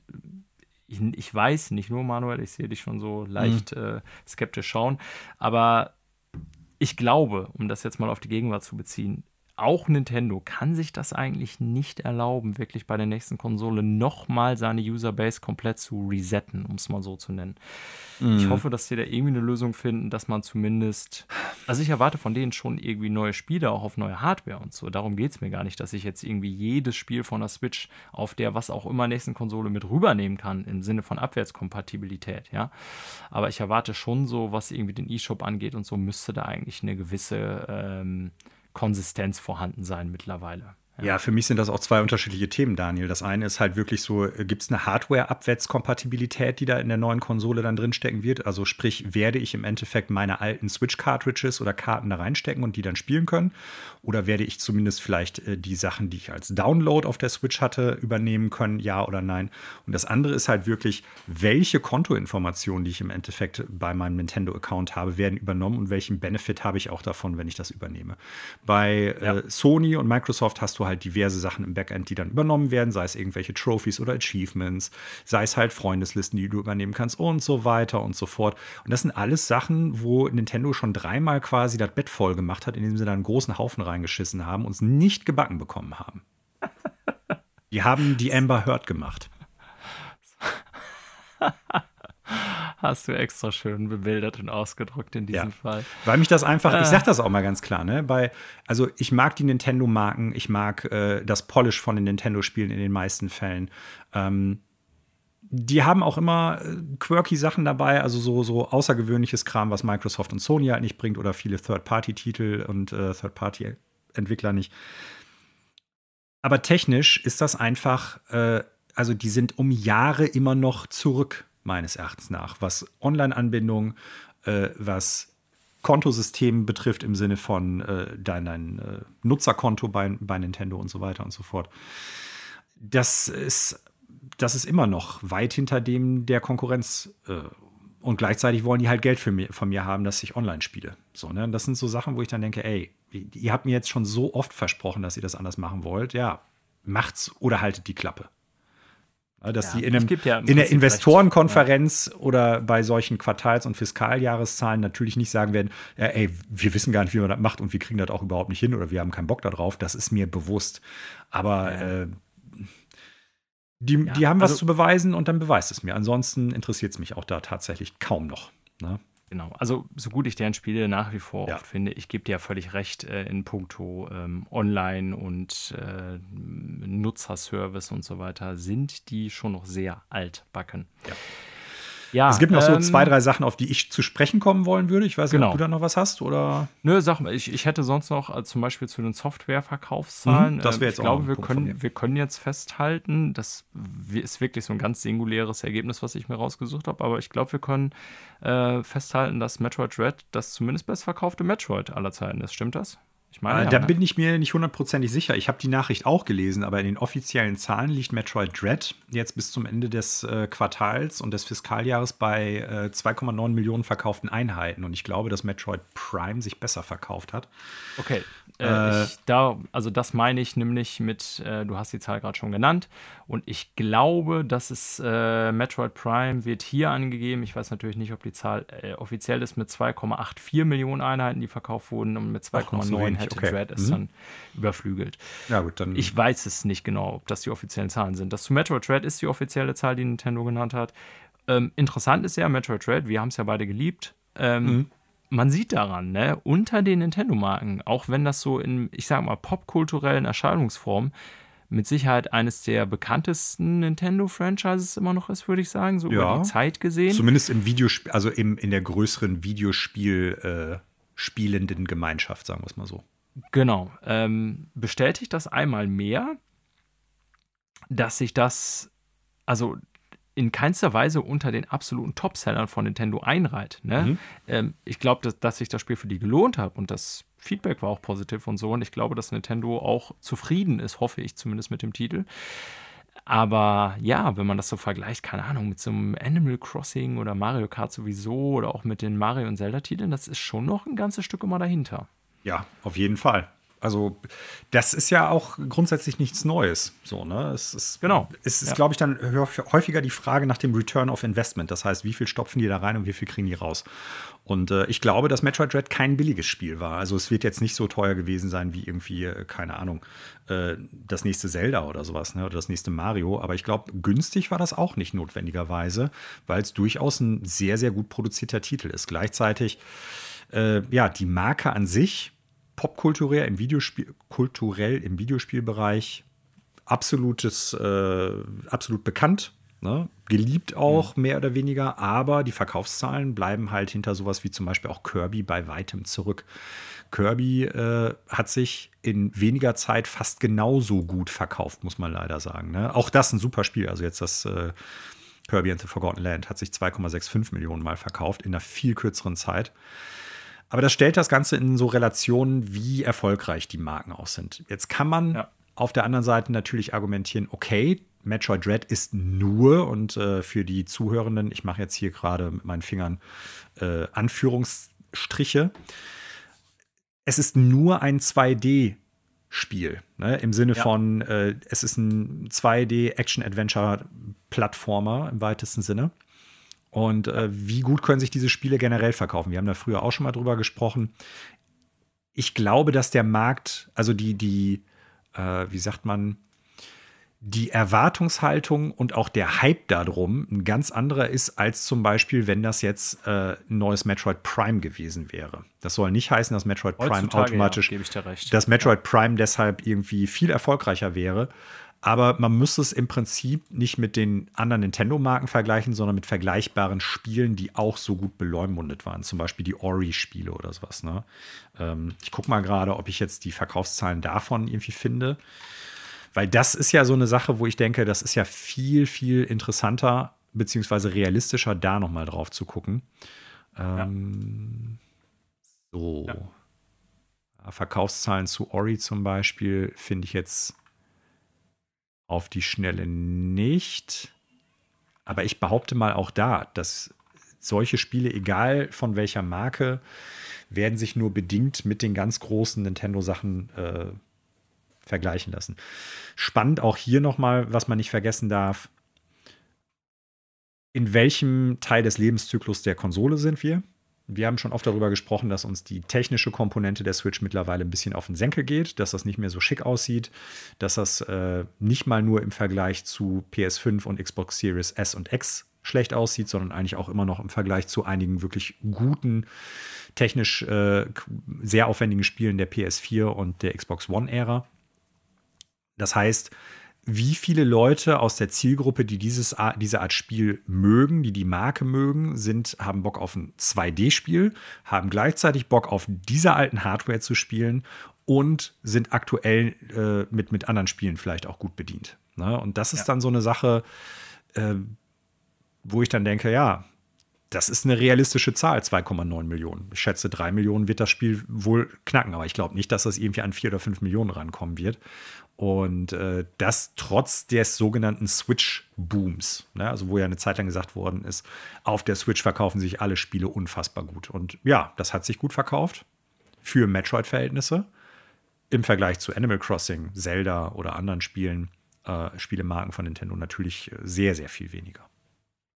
Ja, gebe ich dir recht. Jetzt habe ich sogar dir noch äh, versehens mit Metroid Dread einen äh, ziemlich langen Kontext sozusagen reingeschoben. Du hattest aber auch noch ein, zwei andere Dinge, die dir aufgefallen sind an den, entweder an der QA oder am Verkaufszahlen, bin ich mir jetzt nicht sicher. Äh, nee, generell an, an so einigen Sachen, die da noch gekommen sind. Und das eine ist, okay. äh, nur ganz kurz, da will ich gar nicht lang drauf eingehen. Äh, Nintendo, also die Quartals- und Fiskaljahressachen, äh, wenn die ihre Infos raushauen, sind in der Regel auch immer die, wo dann nachhaltige Veränderungen in der Unternehmensstruktur oder in der Politik innerhalb der, äh, des Unternehmens oder halt auch finanziell äh, wichtige Sachen, die verändert werden, angekündigt sind oder angekündigt werden. Und in diesem Zusammenhang geht es darum, auf der einen Seite äh, hat Nintendo schon fast das, also die wollen knapp eine Million Aktien zurückkaufen. Haben sie auch schon fast mhm. komplett durchgeführt und äh, gleichzeitig wird es einen Split der Aktien geben. Das heißt, die bisher existierenden Aktien werden äh, in jeweils zehn aufgesplittet. Das heißt, wenn man eine Aktie hat, hat man nur noch zehn. Die sind dann natürlich auch ein Zehntel nur noch jeweils wert. Ich bin jetzt kein äh, Finanzexperte. Ich glaube, dass das aber mit Folgendem zu tun hat, was sie nämlich jetzt äh, da auch gesagt haben. Und zwar soll es äh, wie muss ich das jetzt sagen, einen größeren Anreiz für die einzelnen äh, Leute in Führungspositionen bei Nintendo geben, dass die halt ein größeres Aktienpaket jeweils bekommen und dadurch dann halt auch besser entlohnt werden. Und äh, das soll einen Ansporn dafür bieten, sich halt mehr in die Arbeit reinzuhängen. Und ich vermute mal gleichzeitig auch ein bisschen verhindern, dass die abgeworben werden. Ich glaube, dass das Ganze auch damit zu tun hat, äh, sich selber unter Umständen weniger schnell aufkaufbar zu machen, ne? also dass man irgendwie eine, eine, Übernahme von vielen Aktien halt hat oder so. Also das sind jetzt so Spekulationen meinerseits, aber wo ich dachte, das kann man noch mal so ein bisschen mit reinnehmen. Und äh, vor dem Hintergrund, dass wir auch letzte Woche nochmal drüber gesprochen haben, Studios werden verkauft, werden gekauft, äh, sind nicht mehr eigenständig, sondern werden von größeren Studios und Publishern geschluckt. Und äh, ich könnte mir vorstellen, dass das in diesem Zusammenhang jetzt auch für die nochmal ganz wichtig gewesen ist, zu sagen, ja, damit positionieren wir uns nochmal etwas sicherer am Markt, damit halt nicht irgendwann hier ein großer anderer Aktionär noch mit drin sitzt oder so. Ja. Äh, der, die, was ich aus dem QA, die machen ja auch in der Regel, veröffentlichen die immer ein, zwei, äh, drei, vier, fünf, sechs, sieben oder manchmal auch mehr Fragen, die dann halt von den Investoren gestellt worden sind. Und was ich da sehr interessant fand, war eine Frage, wo jemand drauf äh, eingegangen ist, dass die für das kommende Fiskaljahr davon ausgehen, dass die Softwareverkaufszahlen runtergehen werden bei der Switch, obwohl ja eigentlich proportional mehr Switch am Markt sind und dementsprechend auch mehr Softwarekäufer theoretisch da wären, die dann halt was haben wollen. Äh, das hat ein Investor oder eine Investorin oder wie auch immer gefragt und ähm, Daraufhin hat Nintendo dann geantwortet in Form von äh, Shuntaro Furukawa, ähm, dass die nicht hundertprozentig sagen können, wie viel die, also dass die ja immer eine Spekulation haben, wie viel die jetzt absetzen können an Software und dass ein großer Faktor unter anderem natürlich ist, äh, was machen Third-Party-Titel aus in den Verkaufszahlen, weil auch die werden ja immer in den Fiskal- und Quartalsjahres, äh, Quartalszahlen angegeben. Und für mich liest sich das so ein bisschen einerseits, äh, ja, die Switch ist irgendwie am Ende ihres Lebenszykluses angekommen und äh, vielleicht wickeln viele Third-Party-Titel, äh, Third-Party-Entwickler so langsam die Entwicklung für die Konsole ab oder es wird immer schwieriger, Cross-Plattform mit der Switch zu entwickeln, weil die Hardware so alt ist. Ja, also, das waren dann so Sachen, wo ich mir dachte, gut, kann man vielleicht daraus lesen. Ja, und Nintendo ja weiß ja unter Umständen auch davon, wenn die Leute sagen, ja, ey, wir haben nicht mehr so viel in der Pipeline für die Switch, das ist halt auch ein altes Gerät. Und oder vielleicht ist ja was Neues schon in den Startlöchern, denn es gab zeitgleich, ich weiß nicht, ob du das mitgekriegt hast, nochmal ein Leak von Nvidia, ähm, gepaart mit einer Stellenausschreibung für einen Job, was darauf schließen lässt, dass äh, irgendwo Nintendo Hardware in der Entwicklung gerade wieder ist ich meine, die wird sowieso in der Entwicklung sein, das ist ja auch kein, kein Geheimnis, das hat Nintendo ja selber schon oft gesagt. Im Prinzip entwickeln wir ständig an sowas und wir gucken ständig, was wird der Nachfolger werden, müssen die ja auch. Aber es verdichten sich weiterhin die Anzeichen darauf, dass der Switch-Nachfolger irgendwo schon konkreter in der Planung ist, als man vielleicht denkt. Aussage von Nintendo dazu gibt es nicht, aber wie gesagt, man kann da mit ein bisschen Verschwörungstheorie glauben, vielleicht sowas rauslesen. Ja, aber auch anscheinend noch ein Stück weit weg. Also ja, äh, ja, genau. Wobei auch das, äh, das kann überraschend alles kommen. Ne? Schlussendlich ja. und die letzte Frage, die ich an dich noch habe, und dann sind wir mit den Fiskaljahreszahlen von Nintendo durch. Hm, wo ist Zelda Breath of the Wild 2, Metroid Prime 4, Bayonetta 3? Äh, wo sind die ganzen Spiele? Ne? Oder Advance ja, Wars. dazu wurde nichts gesagt und das hast du hier auch festgehalten.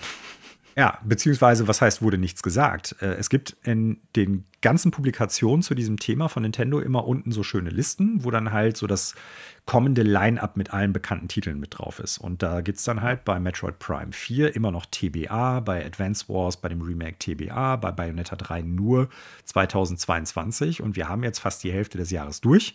Wir haben immer noch kein Release-Datum von Bayonetta 3. Äh, Breath of the Wild 2 ist äh, vor kurzem verschoben worden erst auf die erste Hälfte 2000, nee, Frühling 2023. Die haben ja. für das restliche Jahr ein gutes Line-up, wenn man auf Nintendos Umsatzzahlen guckt. Das ist, steht absolut außer Frage. Für mich persönlich ist da nicht so viel bei, aber äh, die werden trotzdem einen Reibach damit machen. Ne? Wir haben Splatoon 3, wir haben die neuen Mainline-Pokémon-Teile, wir haben Xenoblade 3 und so weiter und so fort. Vielleicht kommt äh, noch ein kleineres Update, irgendwie ein paar kleinere Titel, die kurzfristig dann auch noch entscheiden.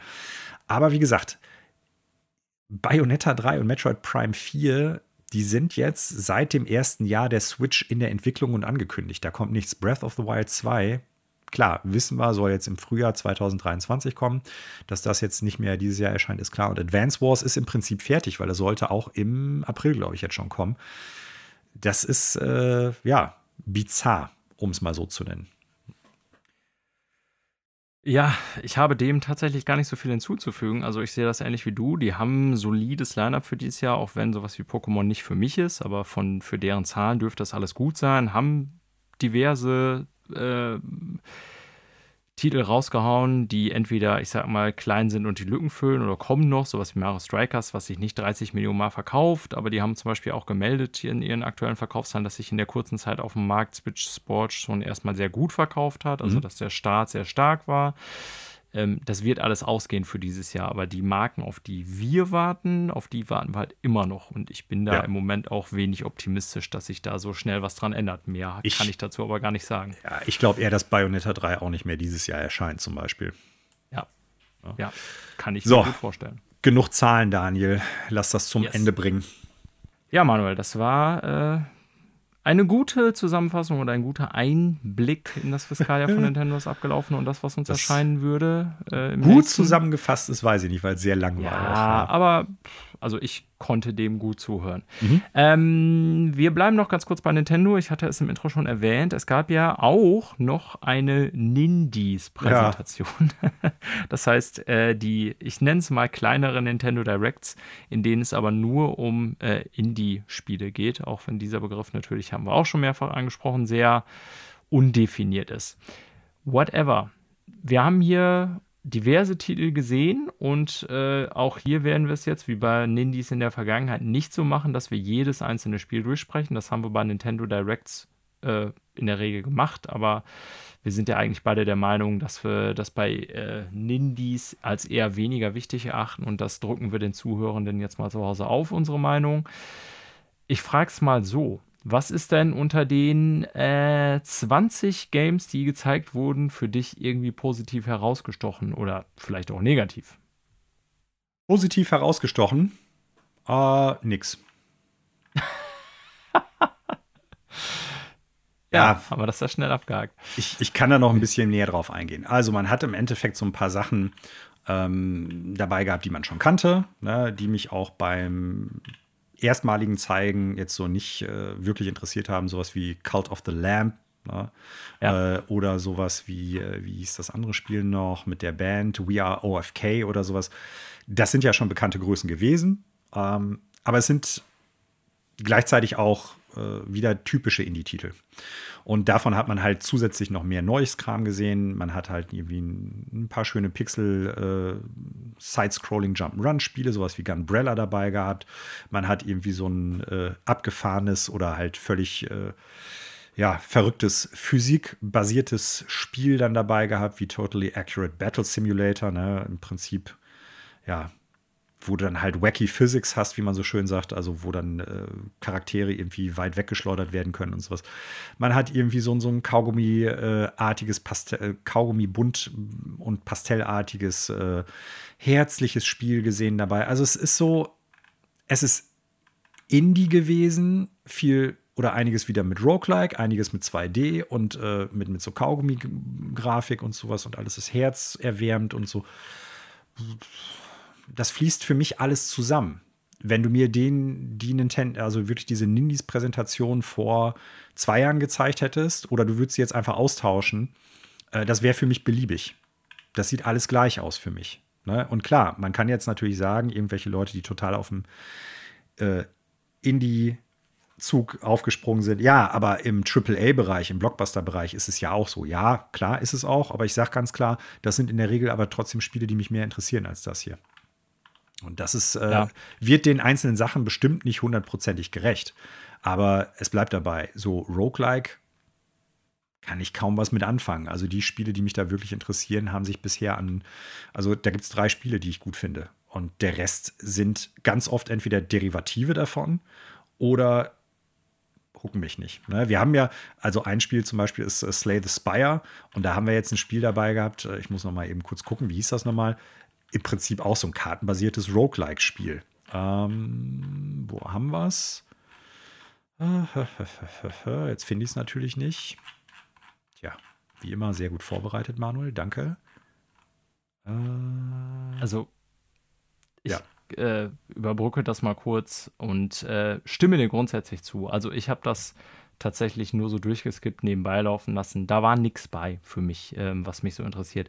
Und du hast auch schon angesprochen, man geht so ein bisschen dann, ja, die Gefahr, die Spiele alle, nur ja. weil sie von kleinen Publishern sind oder weil es so viele sind oder wie auch immer, so ein bisschen unfair zu behandeln und zu sagen, ja, keine Ahnung, interessiert mich halt jetzt nicht, weil ist nur ein Indie-Titel, aber ja. Ich mhm. glaube, der Effekt ist der ähnliche bei mir wie bei dir. Alleine ähm, durch die Masse der Spiele, die ja. rauskommt immer, ähm, ist mir das unmöglich, da einen Überblick zu behalten. Und äh, die meisten kann ich dann irgendwann auch nicht mehr auseinanderhalten. Was jetzt nicht heißen soll, dass das irgendwie schlechte Spiele sind oder Leute nicht Herzblut reingesteckt haben. Aber ich kann ja. dem irgendwann nicht mehr folgen. Ne? Und wenn ich so mhm. vom, vom Gameplay was nennen müsste, wo ich dachte, so ja, ähm, das könnte interessant sein und ich kann auch sagen, warum, weil es mich irgendwie an Hades erinnert hat. War das irgendwie Soundfall oder Batora Lost Haven, Lost Haven oder so? Mhm. Ähm, was ja so Dungeon-Crawling-Elemente bei Soundfall hatte, bloß mit diesen Musikinstrumenten und so. Das fand ich jetzt eher ein bisschen naja, von der Präsentation nicht so geil mit den Instrumenten. Und sonst vom Artstyle ist nur noch rausgefallen dieses Silt oder Sylt wahrscheinlich. Wie es hieß, weil es diese Schwarz-Weiß-Optik hatte und diese etwas morbide Optik. Aber äh, ja. auch da hat mich so das Sylt. gezeigte Null gereizt, irgendwie im Sinne von, ich möchte das spielen. Indies kommen mir oft schlecht weg bei uns, aber ich glaube, das krankt ja. an denselben Phänomenen, dass es einfach wie gesagt, sorry an die Leute, die da irgendwie so viel Herzblut auch reinstecken, aber im Grunde zu viel davon gibt. Ja, ich, genau. Also ich muss da auch unterscheiden zwischen, ich kritisiere ja nicht, dass die Qualität dieser Spiele nicht stimmt oder dass die Leute nicht ihr Herzblut da reinstecken oder nicht wissen, was sie machen oder ideenlos sind. Das will ich ja gar keinem Menschen, der an solchen Spielen arbeitet, auch nur im Ansatz unterstellen.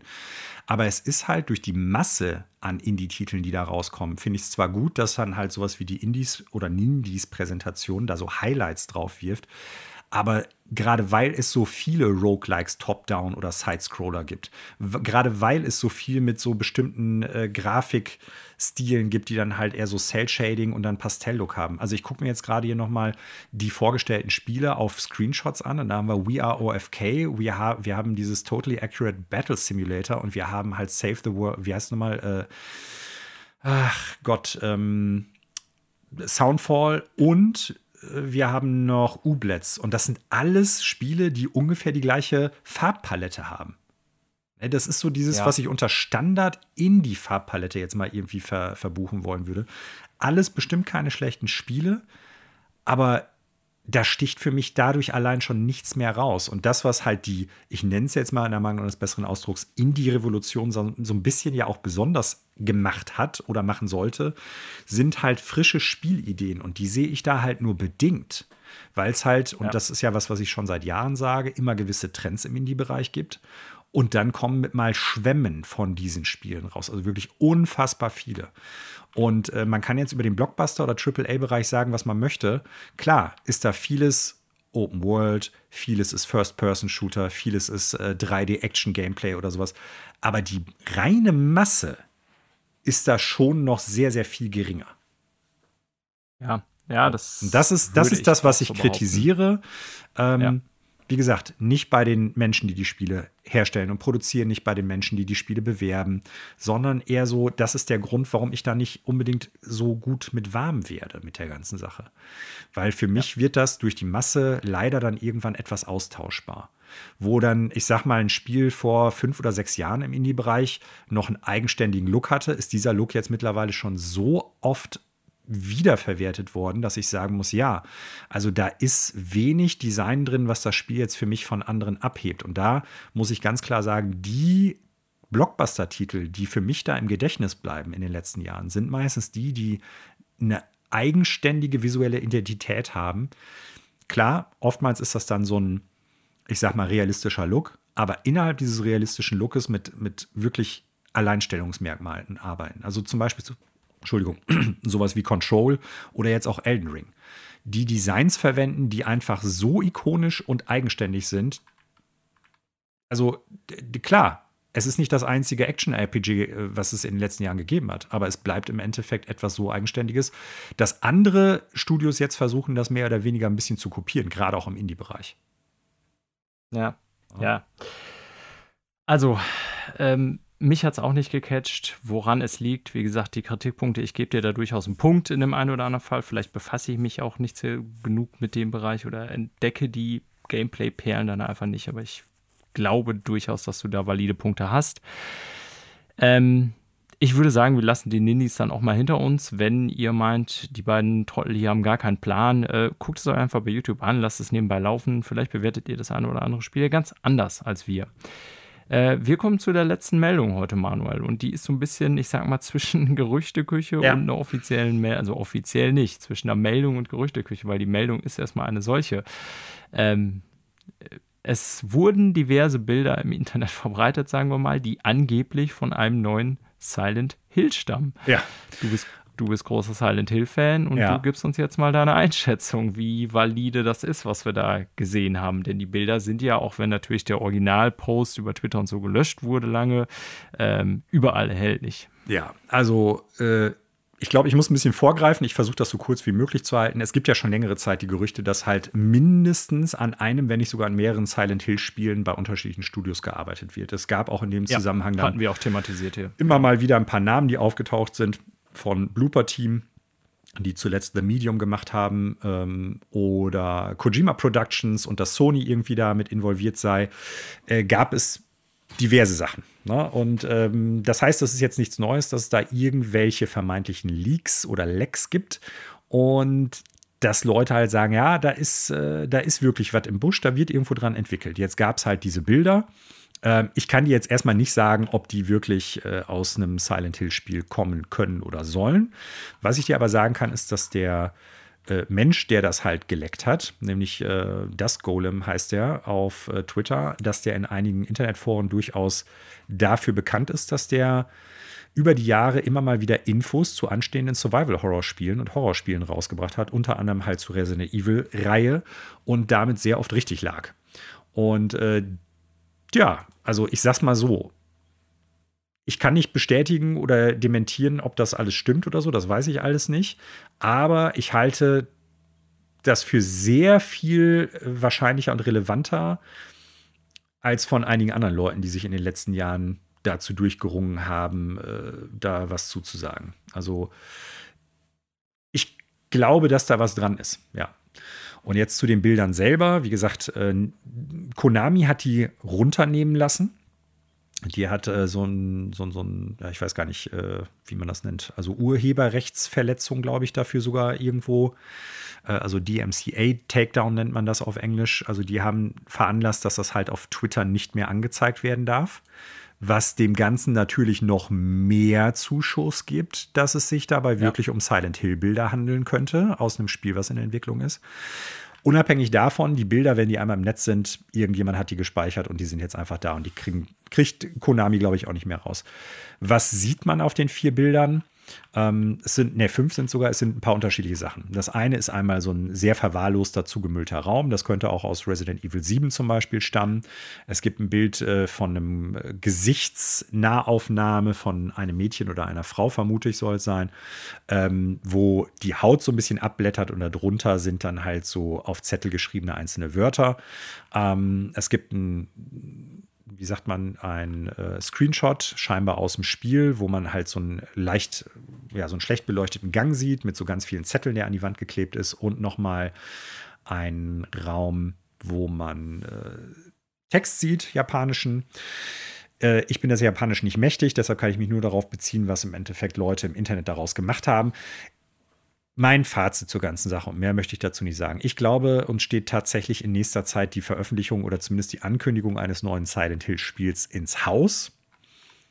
Die Screenshots selber, muss ich leider sagen, sehen für mich jetzt hm, nicht besonders gut aus im Sinne von, die sind technisch schlecht oder sowas, das ist es nicht, sondern auf dem Bild mit dieser Frau zum Beispiel, da steht drauf, I hate myself. Und das ist halt wirklich für Silent Hill-Verhältnisse ist das, äh, ja, also so plump Also Silent Hill ist immer die Survival-Horror- oder Horrormarke gewesen, die sehr subtil in den meisten, also in den erfolgreichen Spielen vorgegangen ist. In den späteren Iterationen ist das Ganze ein bisschen zusammengebrochen. Deshalb will ich nicht hoffen, dass das quasi äh, so, so plump teilweise ist, wie es da aussieht. Ähm, die Designs, die man da sieht, kann ich noch gar nicht wirklich was zu sagen. Ähm, das sieht jetzt nicht unbedingt nach Silent Hill aus. Wenn du mir das zeigen würdest, würde ich weder denken, das spielt in der, ich sag mal, diesseitigen Silent Hill-Welt, also in der Stadt Silent Hill, noch im Jenseits oder in der Parallelwelt. Äh, muss nicht heißen, dass es dann schlecht wird, aber bei mir kommt jetzt noch keine Silent Hill-Stimmung auf. So, und äh, ich bin gespannt, was es wird. Ich habe Bock drauf.